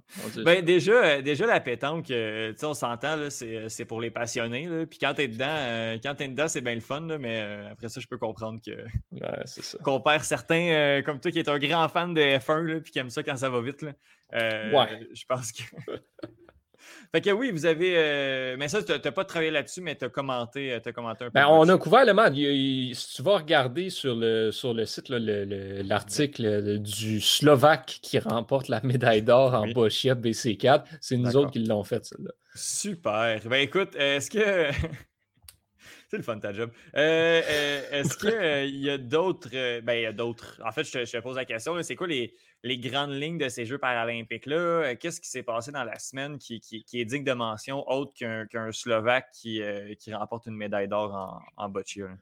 Il y a une Américaine, OK? Oksana Masters. Cette fille-là a remporté deux médailles d'or en cyclisme sur route. OK? Mm-hmm. Jusque-là, on est correct, right? Ça va. L'affaire, c'est que Oksana Masters, mm-hmm. euh, elle a remporté euh, des médailles aussi euh, aux Jeux de Londres en 2012 en ah para-aviron. Mais elle a aussi gagné des médailles en ski cross et en biathlon aux Jeux de Sochi et de Pyeongchang. Fait qu'elle a bien gagné des médailles paralympiques dans quatre sports différents. Wow dans deux jeux différents, euh, dans les jeux d'hiver et les jeux d'été. Exact. Quand même. Qu'est-ce que c'est ça? Quand tu l'as, hein, il y en a qui sont nés avec, euh, avec euh, une force physique et une capacité d'athlète. Puis en plus, il y a, l'effort qui est bien sûr qui, vient avec, là, mais il y en a qui c'est né. Là. Ouais, non, puis c'est vraiment juste impressionnant. Tu sais, là, le, le porter son total, je pense à 10 ou 11 médailles paralympiques euh, au cours de sa carrière et dans quatre sports différents. Puis comme tu le dis, dans deux olympiques, hiver, euh, paralympiques, hiver, été. C'est probablement la seule de l'histoire qui a fait ça. Donc, grand chapeau euh, à elle. C'est vraiment, euh, c'est vraiment impressionnant de ce côté-là. Pour ce qui est des, euh, de d'autres performances comme ça, ben, je vais faire un peu de plug parce que bien sûr. je peux me le permettre. je, travaille, je travaille présentement sur un article qui va sortir à la fin des Jeux sur le site de Radio-Canada sur justement genre les sept performances d'athlètes internationaux marquantes durant les ben Paralympiques. Fait que je ne veux pas tout vendre ce que ben j'ai là-dedans tout de suite, mais vous pourrez aller regarder est-ce que tu as des cotes, euh, est-ce que tu as des coupes, euh, tu t'en avais-tu 10, puis il a fallu que t'en, en prennes 7, puis... Euh, non, j'en avais 10, mais sais, parce que celui, l'article qui est sorti comme ça pour les Olympiques en avait 10. C'est que moi, quand ils m'ont dit ça, je me suis dit, ben, I guess, il faut que j'en fasse 10. Mhm. Finalement, ils m'ont dit, ben, 4-5, c'est assez. Fait que j'en ai pris 7 parce que j'en avais 3 qui étaient un peu plus mhm. des fillers que d'autres choses. OK. Au niveau, euh, au niveau canadien, mm-hmm. euh, si on regarde le tableau des médailles, là, oui, il y a beaucoup, beaucoup de médailles qui sont, euh, qui sont distribuées aux Jeux, aux Jeux paralympiques. Le Canada est en 24e position, quatre, médailles d'or, notamment une médaille d'or au, niveau, au niveau de la nage aujourd'hui ou, cette nuit, en fait. Est-ce que mm-hmm. tu as travaillé là-dessus, sur cette médaille-là de Daniel Doris? Moi, man, la nuit dernière, donc pas celle qui vient, donc dans la nuit de euh, ben, on jeudi. Donc, dans la nuit de mercredi à jeudi, mmh j'ai rêvé que une des nageuses que je couvrais pendant les qualifications établissait un record du monde sur 50 mètres. OK. Fait que là, on arrive hier. Et comme de fait, Daniel, nous, on couvre la natation, puis là, on voit Aurélie Rivard. Bon, Aurélie Rivard, c'est la grosse superstar. Fait c'est elle qui va être la tête d'affiche de l'article. Mmh et là, ben, arrive Daniel Doris, 50 mètres papillon, elle décide qu'elle bat le record du monde, toi, chose. Euh, on regardait la course, puis là, on, a vu, puis pour vrai, comme on, est content quand les Canadiens battent des records du monde. Mais on la mm-hmm. voyait aller, on n'était pas prêt à ça, parce que quand tu as un record du monde, ça, ça s'active, il faut que tu sortes toutes les patentes en dedans comme trois minutes. Puis là, on la voyait aller, bon, en fait, ah, oh, tabab, ça, parce que ça veut dire et là, il fallait qu'on active la job un peu. Mais euh, oui, j'ai vu sa, qualification. Bon, je n'ai pas vu sa finale non plus parce que vous comprendrez, messieurs, dames, je dormais. Mm-hmm. Mais euh, c'est une grosse médaille. Le Daniel Doris qui en est à ses premiers jeux, seulement, euh, seulement 18, ans. Ben médaille d'or et avait gagné une médaille d'argent aussi plus tôt à ces jeux-là. vraiment très, très belle performance. Peut-être qu'il passe un petit peu sous le radar. Ben oui. Euh, du côté paralympique parce que justement, on a des athlètes comme Aurélie Rivard euh, qui, ont, cinq médailles maintenant, qui quittent Tokyo avec cinq médailles. Brent Lakatos qui va compétitionner pour une cinquième euh, demain, lui également. Donc, ce sont ces athlètes-là qui sont mis un peu de l'avant. Daniel Doris, par contre, c'est assez, assez, exceptionnel de ce côté-là. Donc, médaille d'or et un record du monde en poche pour, pour la nageuse Donc, effectivement, ça, c'était le, gros, la grosse histoire dans la dernière nuit, si on peut dire mhm. ça comme ça. Euh, oui, j'imagine que, que quand, euh, quand on a euh, des records, quand on voit une Penny Alexiak, disons, aux Jeux Olympiques, on, est peut-être un petit peu plus prêt à peser sur le piton dans, le cas de record. surtout au niveau paralympique où on connaît beaucoup moins les, athlètes qui, participent. on ne sait pas trop à quoi s'attendre pour voir des performances comme celle-là, puis après ça, on, il faut activer la machine un peu pour aller chercher euh, tous, les chiffres. Euh, au niveau canadien, Johan, est-ce qu'il y a autre chose qui, euh, qui t'a tapé dans l'œil au, niveau, au niveau des performances? Ouais, ben, tu sais, si on regarde les médailles d'or, Greg Stewart au lancer du poids, un géant, mais comme hmm. il fait 7 pieds 2, ce gars-là. C'est un vrai géant. Tu sais, toi puis moi, on est grand. Lui, il est, est vraiment très grand. c'est pas ça. Donc, euh, donc ça, c'était vraiment le fun à voir. C'était beau de ce côté-là. Euh, gros, euh, gros bonhomme, gentil géant qui, mm-hmm. qui vraiment a toujours le sourire aux lèvres. Tellement, tellement un drôle de personnage qui est allé encourager pendant sa finale, c'était la course de qualification de Brent Lakatos au 100 mètres. Donc, un moment donné, Stewart, pendant sa finale, entre deux lancers, il est allé sur le bord de la piste puis a encouragé Brent Lakatos. C'était vraiment un beau moment. C'est vraiment le fun de ce côté-là. Euh, Aurélie Rivard, sinon, qui euh, ben, deux médailles d'or quand même, c'est pas mm-hmm. rien. Elle, a les deux autres du Canada. Euh, avec record du monde en plus, ça se prend très bien. Oui. Euh, Brent Lakatos aussi qui s'assure de la récolte de médailles d'argent présentement en, athlétisme. Là, ce, fou-là va compétitionner dans le marathon après avoir fait le, 400, le 800, le 1500, le 5000 puis le 100. Il est un petit peu trop. En tout cas, moi, j'ai mes doutes quant à est-ce qu'il va vraiment prendre le départ du marathon. Mais là, parti comme on est, il semblerait que oui. Mais, mais on, suit, on va suivre ça de près, euh, en tout cas, assurément. Euh, sinon, pour le, le reste des performances euh, canadiennes, ben, on en a eu une autre médaille dans la dernière nuit euh, au, 100 mètres chez les femmes avec Marissa Papa Constantinou qui, euh, qui, voilà, est allé chercher une, médaille de bronze. Euh, l'athlétisme, c'est ça. On va en chercher un petit peu par-ci par-là des médailles dans, certaines disciplines que on ne sait pas trop si on est supposé être bon ou pas, mais on va en mm-hmm. chercher quelques-unes. Zachary Gingras aussi, qui est allé en chercher une, médaille plus tôt à ces Jeux. Euh, on a eu quelques déceptions, par contre, je te dirais, le, bon, le rugby en fauteuil roulant. Euh, mm-hmm. Ça, on en a parlé la dernière fois un petit peu, je pense, mais ça, euh, l'équipe qui ne s'était pas qualifiée pour les demi-finales euh, pour la première fois de l'histoire, ça, c'était une grosse déception. Les deux équipes de basketball en fauteuil roulant aussi qui ont conclu leur parcours hier.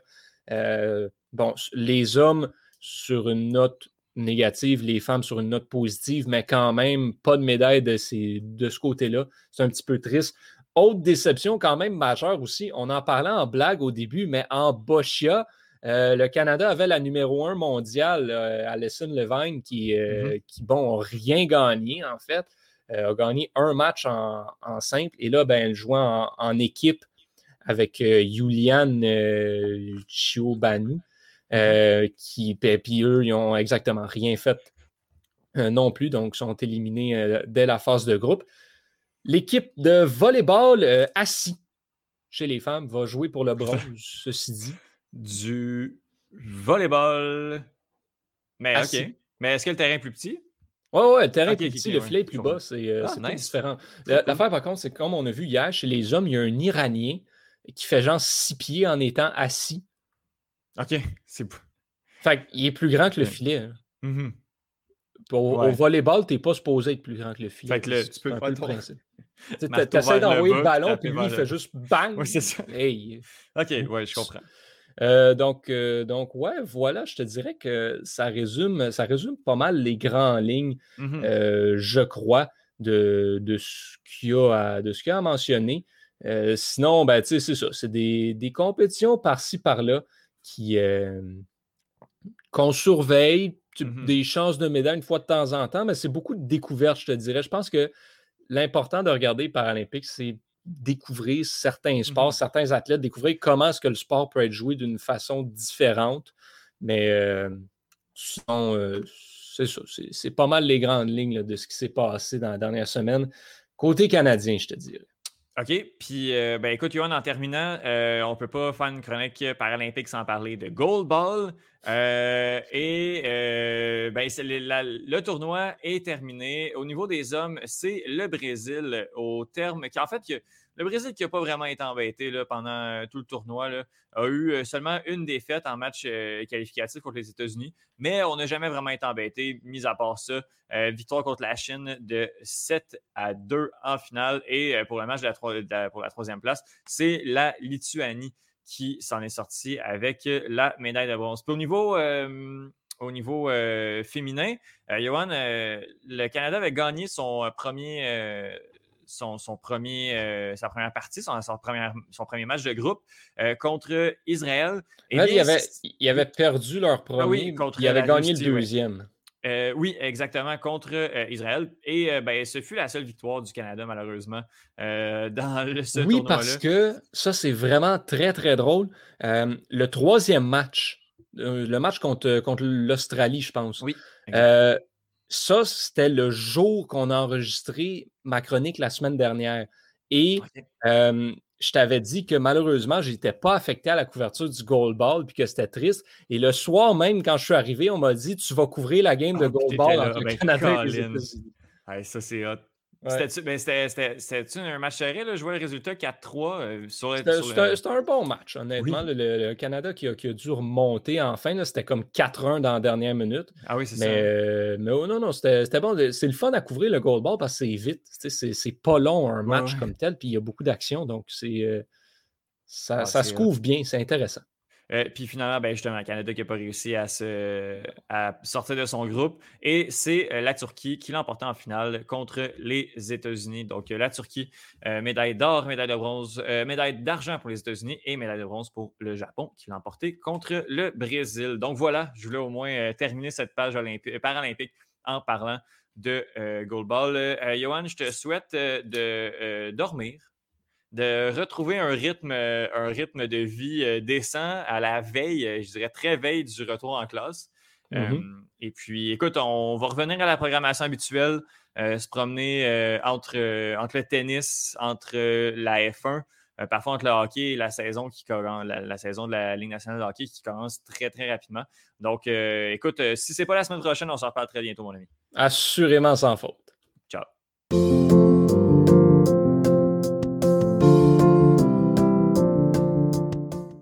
Maintenant, de manière, euh, je dirais, récurrente ou euh, hebdomadaire, Bruno Larose euh, est de passage à l'émission dans une rotation régulière, je dirais.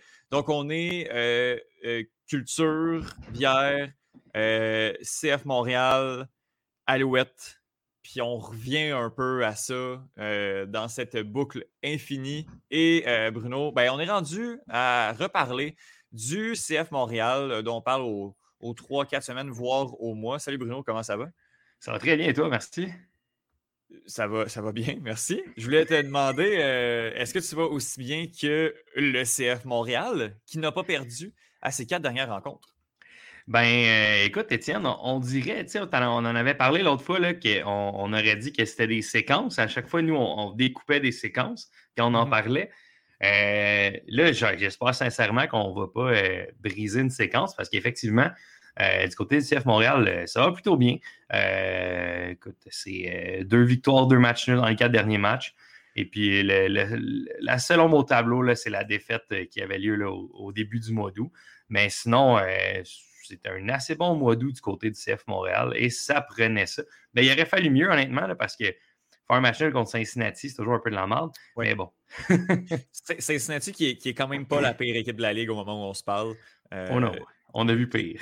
On a vu, on a vu pire. Euh, bon, un résultat, euh, justement, tu l'as dit, match contre Cincinnati qui est un peu décevant. Sinon, euh, tu sais, Philadelphie qui, qui, qui, est un adversaire direct, mais qui est quand même très solide depuis déjà quelques années. On s'en va faire un match nul. les grands rivaux Toronto qui, qui ne sont plus l'ombre de ce qu'ils sont. Victoire. New York Red Bull, ça, fallait la gagner. Tu sais, on a affronté des, adversaires quand même un petit peu plus beau classement. On n'a pas eu de.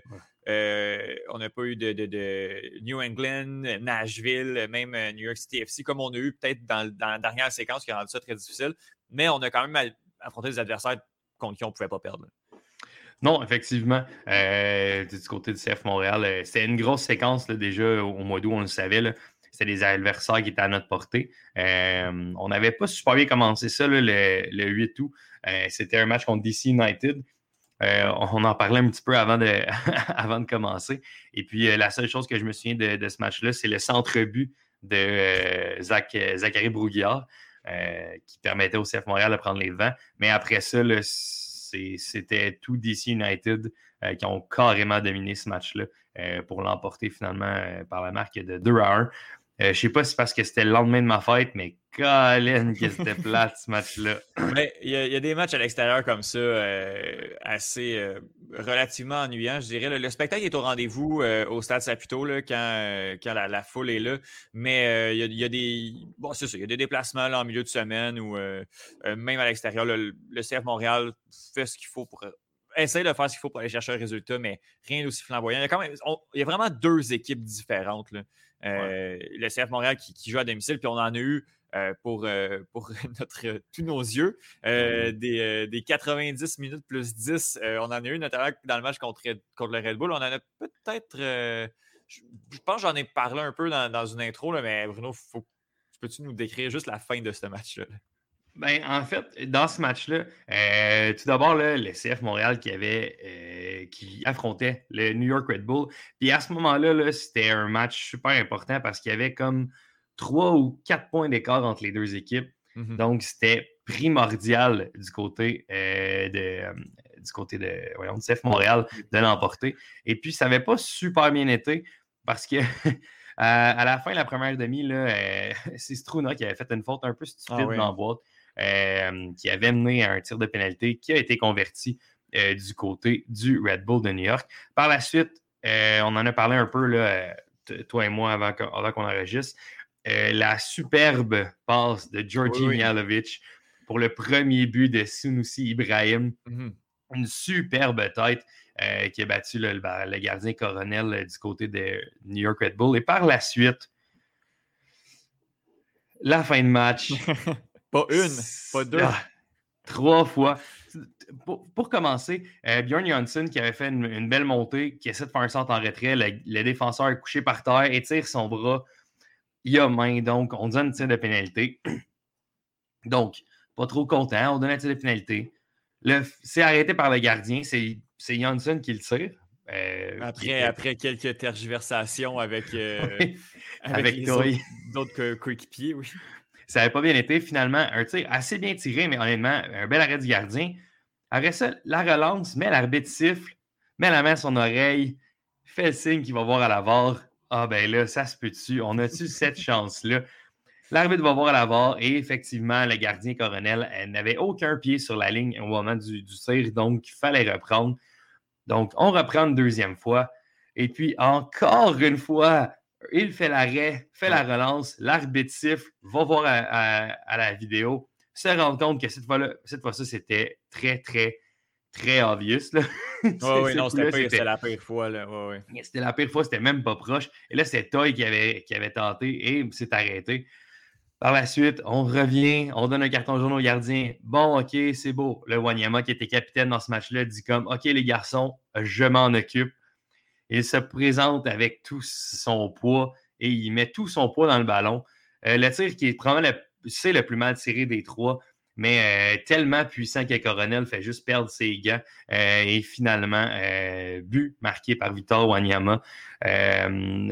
donc, victoire finalement du CF Montréal par la marque de 2 à 1. C'est complètement fou. Honnêtement, c'était un peu, c'était même un peu niaiseux à la limite. Mm-hmm finalement, euh, puis aussi, un, petit tombe au tableau dans ce match-là, c'est euh, Mason Toy qui faisait toute une saison. Honnêtement, il était rendu à 7 buts dans la saison. C'est le meilleur buteur du côté de CF Montréal. Euh, et j'espère que c'est pas lui qui va terminer meilleur buteur parce qu'on ne le reverra pas cette saison. J'ai une blessure à l'épaule ou quelque chose. C'est ça, exactement. Je crois. Oui, il, est opéré. Mais on lui a donné un cadeau, on l'a signé pour, mm-hmm. je pense, c'est deux ans et une année d'option. Donc, euh, c'est quand même mérité là, parce qu'il a fait toute une saison, honnêtement, ouais, Malheureusement, en plus, il s'est blessé, c'est anodin. Là, il protégeait le ballon, le, joueur de New York l'a tiré. l'épaule a lâché, puis ben, saison terminée pour le jouet. Oui, le jouet. Mais qui fait une bonne saison, puis qui a seulement 21 ans hein, aussi, est arrivé l'année dernière, un peu de nulle part, mais euh, petite jeunesse qui, euh, qui, fait très, très bien. Euh, qui ben, en fait, qui a connu une excellente saison, au-delà des attentes. Et puis, quand, on a vu la congestion qu'il y avait peut-être au poste d'avancement, on se rappelle qu'on avait Eric Hurtado aussi en début de saison, qui, a quitté. On avait Bjorn Johnson aussi, en, joueur en lequel on avait beaucoup d'espoir. Oui. Mais c'est ça. c'est euh, euh, bon, euh, un petit peu de difficulté. on comprend pourquoi il se promène de club en club depuis déjà quelques années. Mais une des grandes.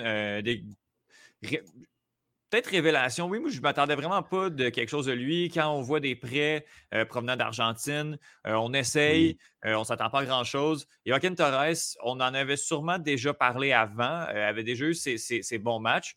Euh, ben, son bon match avait été contre Cincinnati, c'est sûr qu'on en avait parlé. Mais là, euh, se taille une place de titulaire indiscutable dans le club et, c'est rendu un incontournable à l'attaque et est rendu tout feu, tout flamme depuis, depuis déjà un mois et demi.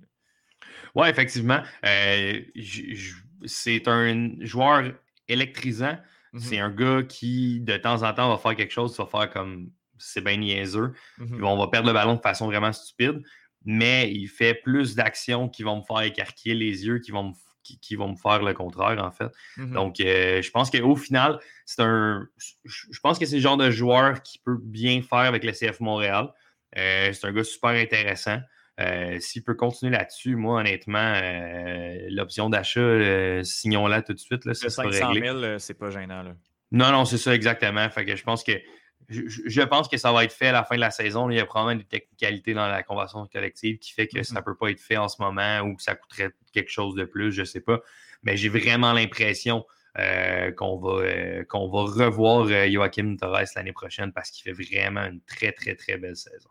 Euh, oui, oui. Euh, au niveau, euh, ouais, au niveau de, de, à l'attaque, ça, ça, va très, très bien. est argentin, hein, donc des fois peut-être la, petite touche de balle de trop, mais techniquement, on, voit qu'il y, a vraiment énormément de talent. Puis il fait bien le boulot. du côté de des, des, arrivées, il n'y a pas eu de départ. Est-ce que ben, il y a Clément Diop qui est parti? Oui, c'est vrai qu'il a résilié son, son contrat pour. je ne sais pas, je m'attendais à ce qu'il signe relativement rapidement quelque part. Mais bon, on n'a toujours pas de nouvelles. Euh, ça fait, ben, en fait, ça fait peut-être une semaine, là, euh, qui, une semaine et demie, en fait, qu'il a résilié son contrat. Donc, euh, je sais pas, mais j'ai l'impression qu'il va se ramasser quelque part. C'est quand même un. C'est pas un mauvais gardien, loin de là, mais je pense qu'il demandait peut-être un peu trop d'argent. Ouais, puis tu sais, je veux dire, là, il y a de la congestion. Sébastien Breza fait quand même bien le boulot. Euh, en l'absence, ben, en, en, les blessures de Diop et Pantémis également, surtout avec une belle troisième option. Euh, donc, euh, je ne sais pas, je pense que je pense que Clément Diop peut peut-être année aussi des conditions sanitaires montréalaises, lui qui, qui, et, qui vit à Los Angeles. Donc, je pense que bon, a décidé de, quitter. Puis, c'est pas comme s'il y avait une énorme valeur marchande non plus. Donc, s'il veut résilier son contrat aussi bien, aussi bien qu'il ben, le fasse au niveau des arrivées, il y en a eu deux dans le dernier mois. On a euh, le, jeune milieu de terrain Ismaël Koné, euh, qui était, qui s'entraînait avec le club depuis déjà euh, depuis le début de la saison. Oui, depuis quand l'entraînement, il était là. Oui, c'est ça, il, était dans le giron de l'équipe. C'est pas un produit de l'académie, mais c'est un Canadien qui, selon Transfer Market, arrive du, du Saint-Laurent Soccer Club. Donc, jouait, jouait au Québec, mais n'a pas particulièrement été formé euh, formé par le Club de foot de Montréal, par l'Académie. Euh, donc, tu sais, puis personnellement, là, beaucoup de la profondeur. Là, je ne sais pas à quel point on a quelque chose à dire là-dessus, mais euh, signature intéressante qui, je crois, veut dire beaucoup sur, sur la profondeur et sur ce qu'on réserve à certains autres joueurs. mais Matko Miljevic, le, le Croate qui est né aux États-Unis et qui a sa nationalité euh, euh, argentine également. C'est euh, tout ce qu'il s'apprend. le nom, l'équipe d'où il vient, tout, tout est, génial. Il s'en vient en transfert libre. c'est un allié gauche qui a signé pour longtemps. on l'a signé pour trois ans du côté du Club de foot de Montréal. on a vu des on, a vu des gifs, on a vu les petites vidéos. Là. Il semble être un allié assez pertinent. Est-ce que tu as Qu'est-ce que c'est arrivé là? Est-ce que ça t'enchante? Est-ce que tu as hâte de voir? Qu'est-ce que, euh, qu'est-ce que ça t'inspire? Ben, en fait, euh, de ce que je sais, c'est qu'il était censé arriver à Montréal hier là, ou dans ces eaux-là. Donc, il va, va, être disponible après. Euh, je sais pas, moi aussi, j'ai vu le vidéo là, qui, quand ils l'ont annoncé. Euh, ça me semblait semi-obscur. oui, il a l'air percutant, comme tu dis. Un style quand même assez intéressant, je crois. J'ai hâte de le voir. Je pense que ça peut être ça va être intéressant, ça peut être de la profondeur, la profondeur ça peut ajouter. On l'a vu, là, mettons, le meilleur exemple, c'est avec les gardiens. Diop se blesse. Euh, Pantémis sous le protocole de la COVID, il reste Breza. Breza arrive, fonctionne mm. super bien. finalement, pour. Ben, en tout cas, c'était lui qui était le partant contre Toronto alors que, Pardon, que Pantémis était disponible. Donc, est-ce qu'il a un peu gagné la, la place? Peut-être. Euh, un gars comme lui qui arrive un peu de nulle part. Ça va prendre du temps, j'ai l'impression un peu comme Torres, ça va prendre du temps à s'acclimater probablement. Mais une fois que ce sera fait, ben, peut-être qu'il va pouvoir venir causer des surprises. Puis mm-hmm. tant mieux si c'est le cas, honnêtement. Euh, Moi, euh, j'ai l'impression qu'une signature comme ça, ça sonne, ça sonne la fin pour notre ami Lassila Palainen. Euh, qui, malgré de très, très, très bons flashs à ses débuts avec le CF Montréal, ne euh, réussit pas à. Euh, réussit pas à s'imposer. En fait, il, y avait énormément de talent et je pense qu'il y en a encore beaucoup, mais là, c'est plus le, gros potentiel qu'on voyait. Ben, 23 ans, c'est vraiment pas si pire que ça, mais réussit pas à s'imposer. Ça fait trois ans qu'il est avec l'équipe. Je pense que là, ça va être terminé pour lui à la fin de la saison. Euh, c'est possible. Le, plus gros problème du côté de la Palainen, c'est qu'il est incapable de, rester en santé. Encore une fois, il était sur la lésée blessée. Là, je pense qu'il est de retour tranquillement. Mm-hmm. Euh, on l'utilise aussi. Dans le schéma qu'on utilise en piston à gauche, honnêtement, euh, c'est vraiment pas l'idéal pour lui. C'est vraiment pas l'idéal. C'est pas l'idéal, mais quand Mathieu Chouanière prend ta place de loin, oui. c'est aussi que tu n'es pas capable de faire le boulot. J'ai rien contre Mathieu Chouanière, mais c'est supposé être un joueur de rotation dans l'équipe qui présentement est titulaire dans le schéma de Wilfred Nancy. Oui, ouais, effectivement. C'est sûr que c'est un peu un désaveu, mais je pense que la différence entre la, grosse différence entre Chouanière et la Palainen, c'est que Chouanière est habituellement un milieu plus axial et qui habitué un peu plus de défendre. La Palainen, on ne lui demandait pas de défendre avant. Là, on lui dit Hey, tu vas jouer piston à gauche, il va falloir que tu défendes des fois, mon homme. Et c'est euh, rien pour l'aider. Non, clairement, clairement. Euh, Bruno, on va, euh, on va sortir de, Montréal puis on va aller faire un petit tour d'horizon de, la MLS et de, de, ces équipes, des, des séquences, en fait. est-ce que, moi, je regarde ça, il n'y a pas énormément de changements depuis l'année. En fait, j'aimerais ça qu'on parle peut-être du Crew de Columbus qui présentement, les champions en titre, qui présentement n'est pas du, euh, du portrait des, séries. Euh, il y a vraiment beaucoup d'équipes qui n'ont pas rapport en dessous. C'est hallucinant quand tu regardes ça. Euh, Columbus, Atlanta, Miami, New York, Toronto, c'est quand même des équipes qui devraient faire les séries année après année. ben, ah, Miami, par l'effectif qui ont. Là. mais euh, c'est pas, pas une équipe historique, c'est seulement sa deuxième saison. Mais parle-moi de, Columbus et de ces équipes-là. Qu'est-ce qui, qui, se passe? Ben, Columbus qui a, connu vraiment un mois d'août dégueulasse. Mm-hmm. Euh, là, on gagnait la fin de semaine dernière, là, mais ils jouaient contre Cincinnati. Donc, il y a à peu près juste le CF Montréal qui ne gagne pas contre Cincinnati. Euh, donc, c'est ça. Je ne sais pas si ça va replacer. J'aimerais ça savoir qu'est-ce qui se passe. Ils, ils, ont joué un match, là, je crois, c'était contre Chicago que j'ai regardé un peu, c'était un dimanche après-midi, puis j'ai regardé ça, puis j'étais comme. Tu sais, Zelarian, qui est un excellent joueur, était pratiquement absent sur le terrain. Mhm. Là, euh, c'est sûr que Zardais s'est blessé aussi. Ça, ça va faire extrêmement mal du côté de, du côté de Columbus. Mais même avec Zardais, on avait la difficulté à marquer. Tu sais, euh, on a marqué 25 buts, puis on en a alloué 29. Là. Donc, tu sais, on a alloué plus de buts que CF Montréal. En soi, c'était un peu insultant. donc, donc euh, c'est ça, c'est un peu. Euh, euh, j'ai de la misère à, comprendre, en fait, parce que c'est ça, comme je disais, j'ai regardé certains matchs, puis on dirait qu'on est. On dirait que les gars, ils n'ont pas le goût, on dirait qu'ils sont fatigués. Je ne sais, pas je sais pas exactement c'est quoi le problème.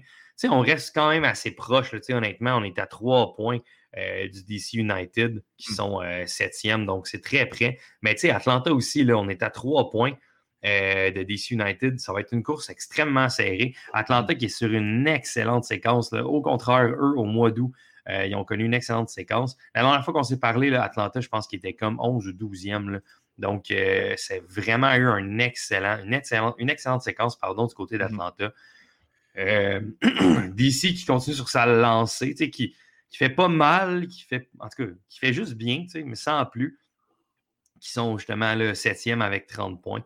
Euh, mais ça va être une folle course. Hein. Même Philadelphie, je pense que Philadelphie a suffisamment de talent et suffisamment, de profondeur là, pour, pour comme être hors de danger. Mm-hmm. Mais ils ont seulement un point euh, d'avance sur le CF Montréal. Même nombre de matchs de jouer, euh, seulement deux points sur DC United. Puis c'est cinq points d'avance sur Columbus et Atlanta pour, Philadelphie. Donc, je pense que Philadelphie va s'en sortir. Mais c'est vraiment une course là, à quatre pour deux postes entre Montréal, DC United, Columbus et Atlanta. J'ai vraiment hâte de voir, vraiment, vraiment hâte de voir comment ça va se dérouler cette course-là. Euh, il, reste, il reste une douzaine de matchs à, la saison, euh, dont on est presque, on est presque aux deux tiers. Là, donc, il reste encore beaucoup de matchs à jouer, mais ça va aller très, très, très rapidement. Euh, si on s'en va du côté de l'Ouest, Bruno, euh, la, domination des, Sanders continue, mais est moins imposante que. Euh, tu sais, on vient un peu even avec ce qu'on a vu en début de Ouais, ça s'est calmé là, du côté de Seattle. D'ailleurs, on a perdu contre, euh, contre Portland en fin de semaine. Mais non, c'est ça, ça s'est calmé. On est premier, 42 points. On a deux points d'avance sur Sporting Casey, qui eux aussi, le Sporting Casey, font une très, très, très belle saison.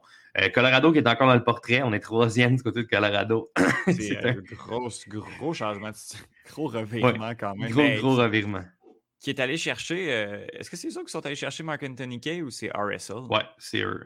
C'est Colorado, wow. C'est Colorado, ouais, effectivement. Gros move, Parce que LAFC, là, ça va pas. Là. Si, si on parle d'équipes qui vont pas bien, dans l'Est, on dit Toronto, c'est dégueulasse. Mais LAFC est présentement 11e. Aïe, aïe, aïe. Bon, à trois points quand même d'être une place en série. Ouais. Mais ça reste tout de même qu'on est 11e. Mais l'équipe de l'heure dans l'Ouest, c'est les Whitecaps de Vancouver. Qu'est-ce qui s'est passé? Ben, ça reste qu'ils ont congédé leur entraîneur sur une séquence de huit matchs en défaite mm-hmm. en MLS. Mais bon, c'est la défaite en championnat canadien qui, euh, qui, a fait déborder le vase. Mais honnêtement, je l'ai entendu, entendu en entrevue, Marc de Santos, puis il dit j'ai jamais vu ça quelqu'un se faire congédier après une séquence de huit matchs sans C'est ça, hein? ouais, C'est un peu, mais je pense qu'il attendait quelque chose du côté parce que ça allait pas super bien. Mais honnêtement, c'est ça. Dans les huit derniers matchs, puis là, en fin de semaine, victoire de 4-1 contre RSL. Mhm. Donc, neuf matchs d'affilée sans défaite. Et là, je me souviens, Étienne, dans la fois qu'on s'est parlé, les Whitecaps, c'était comme dernier ou avant-dernier. Mais là, les Whitecaps sont à un point d'une place en série avec 26 points. Euh, seulement un point derrière RSL et euh, les, Timbers, euh, les Timbers de Portland. Donc, mais ça, là, ça va être une course folle dans l'Ouest parce qu'entre la position 6 et 11, il y a exactement trois points d'écart. Wow! Donc, Portland, RSL, Vancouver, les Whitecaps, San Jose, Dallas et LAFC. donc, 1, 2, 3, 4, 5. C'est six équipes pour deux places en série. Donc, Donc, ça, va être. Euh, parce que oui, c'est ça. C'est ça. Ça va, être, euh, ça va être quelque chose, là, honnêtement. J'ai vraiment hâte de voir ce qui va se passer dans l'Ouest. Euh, là, LAFC a perdu Diego Rossi qui a signé à Fenerbahce. Ah oui, ça a été fait finalement. Oui, exactement. Je pense que ben, je pense que c'est officiel, là, me semble, que j'ai vu ça passer. Donc, c'est sûr que ça va faire mal un peu à, à LAFC. Euh, j'ai hâte de voir parce que si une équipe, autant dans, dans l'Est, on s'attend à ce qu'Inter Miami domine et soit bon parce qu'on a un bel effectif. C'est la même chose là, du côté de l'EFC. Mm-hmm. Donc, euh, j'ai vraiment hâte de voir comment ça va se dérouler cette fin de saison-là. Ça va être super intéressant. Euh, Bruno, selon Transfer Market, là, Diego Rossi n'a pas changé d'adresse. donc, il y a eu des rumeurs, je les ai vues passer également, mais n'a pas quitté. Puis là, la fin des transferts est terminée du côté de ben, de, l'Europe. Donc, euh, ça devrait pas, il ne devrait pas bouger. C'était en janvier. Que... Son contrat termine cette année, donc euh, c'est peut-être ça. qui va se passer. Il va falloir, par contre, avec sa valeur marchande, puisqu'on connaît en MLS, là, ce serait bien dommage de le voir, euh, de le voir quitter pour, pour rien du, côté de, du côté de la Turquie, je crois. Oui. Euh, puis euh, je pense que ce qui est arrivé du côté de, des Whitecaps, ça a été la défaite en championnat canadien. Ouais, c'est ça. Euh, c'est certain que c'est ça qui. C'était la goutte qui a fait déborder le vase. Là. Exact, du côté de, du côté de Vancouver. Bruno, le prochain match CF Montréal, c'est le 11 11. septembre prochain Oui. parce que là, on est en pause internationale, trêve internationale, Exact. quelques départs. Ça va faire du bien d'avoir une pause internationale puis de ne pas jouer de game. Oui. On salue la Gold Cup où on a joué une coupe. Ouais. Ça, ça, ça, beaucoup- aussi, ça a beaucoup fait mal dans la séquence euh, difficile du CF Exact. Montréal. Exact. Non, clairement, clairement. Mais bon, on, on va pouvoir se reposer un peu. On a joué beaucoup de matchs euh, récemment. Pendant que j'ai mon chat qui, euh, qui est en train de jumper sur l'ordi. Fait que là, on va, on va, faire, on va finir ça rapidement. Mais il y a le championnat canadien, justement, euh, que euh, CF Montréal va entamer le 22. Euh, fait Oui. que là, ça va être beaucoup de matchs. là. On en a le 11, le 15, le 19, le 22. Euh, va falloir que. Euh, Mihailovic, là. euh, euh, Ouais, il va falloir qu'il. Ouais, ça. soit prêt, probablement, Parce c'est que ça. on l'a- pas amené pour rien. Des fois, on regarde les effectifs et on se demande comme pourquoi les joueurs sont signés. C'est euh, pour les moments où on joue 10 games en 4, 4 games en 10 jours. là. Ouais, Euh, c'est un gros mois de septembre. Exactement. Euh, donc, euh, Wanderers euh, FC de l'équipe de, de Halifax. Halifax, ouais. Oui, champion. D'ailleurs, on joue à Halifax. Ma CPL n'est pas, euh, est pas tête-tête, euh, malheureusement. Donc, euh, à Halifax, oui, on va aller faire euh, un petit tour là-bas. Euh, et on continue, on continue cette saison qui, euh, qui va quand même bien. Donc, championnat canadien et course aux séries. Deux tableaux sur lesquels on va jouer et qui va être très intéressant Ouais. jusqu'à la toute fin. C'est, c'est, euh, pour le CF Montréal, c'est sept matchs à domicile euh, Ah ouais. pour- d'ici la fin de la saison. Nice. Donc, ça, c'est quelque chose qui pourrait, qui pourrait aider énormément le CF Montréal. Et puis, euh, avec chance, on rencontre une autre fois le Toronto FC. Yes! Euh, on rencontre-tu? Oui. Euh, on va jouer à Toronto euh, au mois d'octobre. Le 23, le 23 octobre. D'ailleurs, nous serons à Toronto. Excuse-moi. D'ailleurs, euh, et tout le monde qui écoute, nous serons à Toronto euh, la semaine prochaine, euh, au courant de la semaine, euh, le L3L Canada. Euh, Tour, World Tour. Canada Tour. Euh, on va aller faire une petite escale euh, à Toronto. Allez voir cette équipe-là canadienne et justement les Samuel Piette et les Camel Miller de ce monde Miller. qui jouent avec le CF Montréal qui vont évoluer en équipe nationale. Oui, en terminant, Ethan, je viens de voir les, les deux derniers matchs de la saison sont à Montréal. Euh, c'est le 3 et le 7 novembre. Oh là là! Et les adversaires sont le Dynamo de Houston Eh, boy, boy. et le Orlando City. Ils ont-ils pas de fun, habitués de jouer au gros soleil, eux autres? euh, Et ben, même nous autres, on n'aura pas de fun. Je comprends qu'il faut que tu fasses ces matchs-là, là, mais moi, je sais pas à quel point je suis dans le 7 novembre. Un, un, tu sais, euh, ben, c'est pas si pire que ça, là, mais Ça peut être pas si pire. il y, a- il y a des fois, des début novembre, des, euh, des neiges. euh, des neiges hâtives, là, tu sais, après ça, ou des gels, là, tu sais, des gels hâtifs oui. comme ça qu'on voit. Bref, écoute, ça, ça va être, euh, ça va être intéressant jusqu'au bout, tout ça. Et le match, oh mon dieu, le match contre Houston, c'est sûrement une erreur, c'était à 8h30 le soir. Le 3 novembre. Mais tu sais, il se passe dans la semaine, sûrement. Ouais, c'est ça, mais Ben, 8h30. t'as pas le choix de le faire à 7h30 ou 8h. Là. C'était en plein Ah. milieu de semaine. Là. En Mon novembre. Ça va être malade. C'est c'est hot. C'est J'aime déjà être- ça. Ouais, moi, j'ai j'ai hâte de voir Routy faire comme maudite merde. Ah oui, c'est ça, lui, il pas content. Euh, Bruno, euh, Laroche, je te remercie énormément. On se reparle euh, très bientôt pour euh, parler de ce début de saison. Saison des Alouettes qui est. euh, de- de- en- de- Merci C'est. Bruno, on se reparle très bientôt. Salut, Étienne.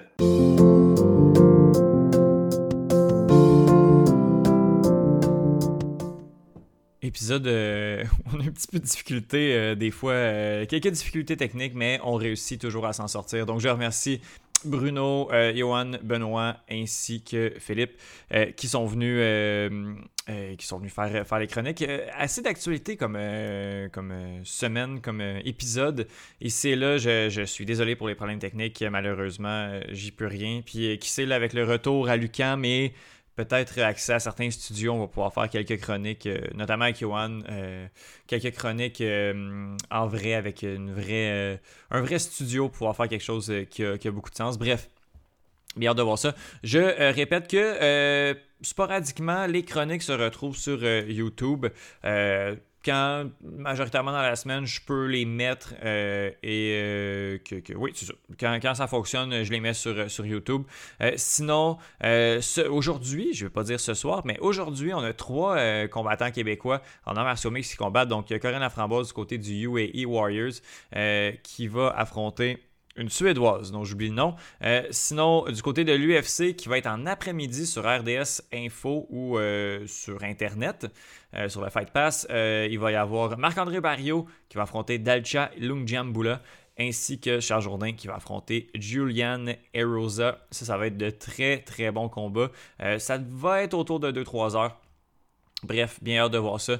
Et puis, euh, écoutez, je, nous laisserai là-dessus. Euh, je ne sais pas si j'ai autre chose à dire. Sinon, Toronto, euh, ah oui, je vais essayer de faire des chroniques un petit peu, plus, un petit peu moins d'actualité, justement, parce que Toronto va partir dans le pic des chroniques là, quand, je les fais, soit les mercredis, jeudi. Je ne vais pas être trop à la rue vendredi. Donc, ça va être sûrement un petit peu plus intemporel, mais pourquoi pas, de toute façon, réussir à s'en sortir très bien. Donc, voilà, les amis, c'était la 30e du podcast d'un bout à l'autre, qu'on ne lâche pas. Puis on se reparle la semaine prochaine pour un autre épisode.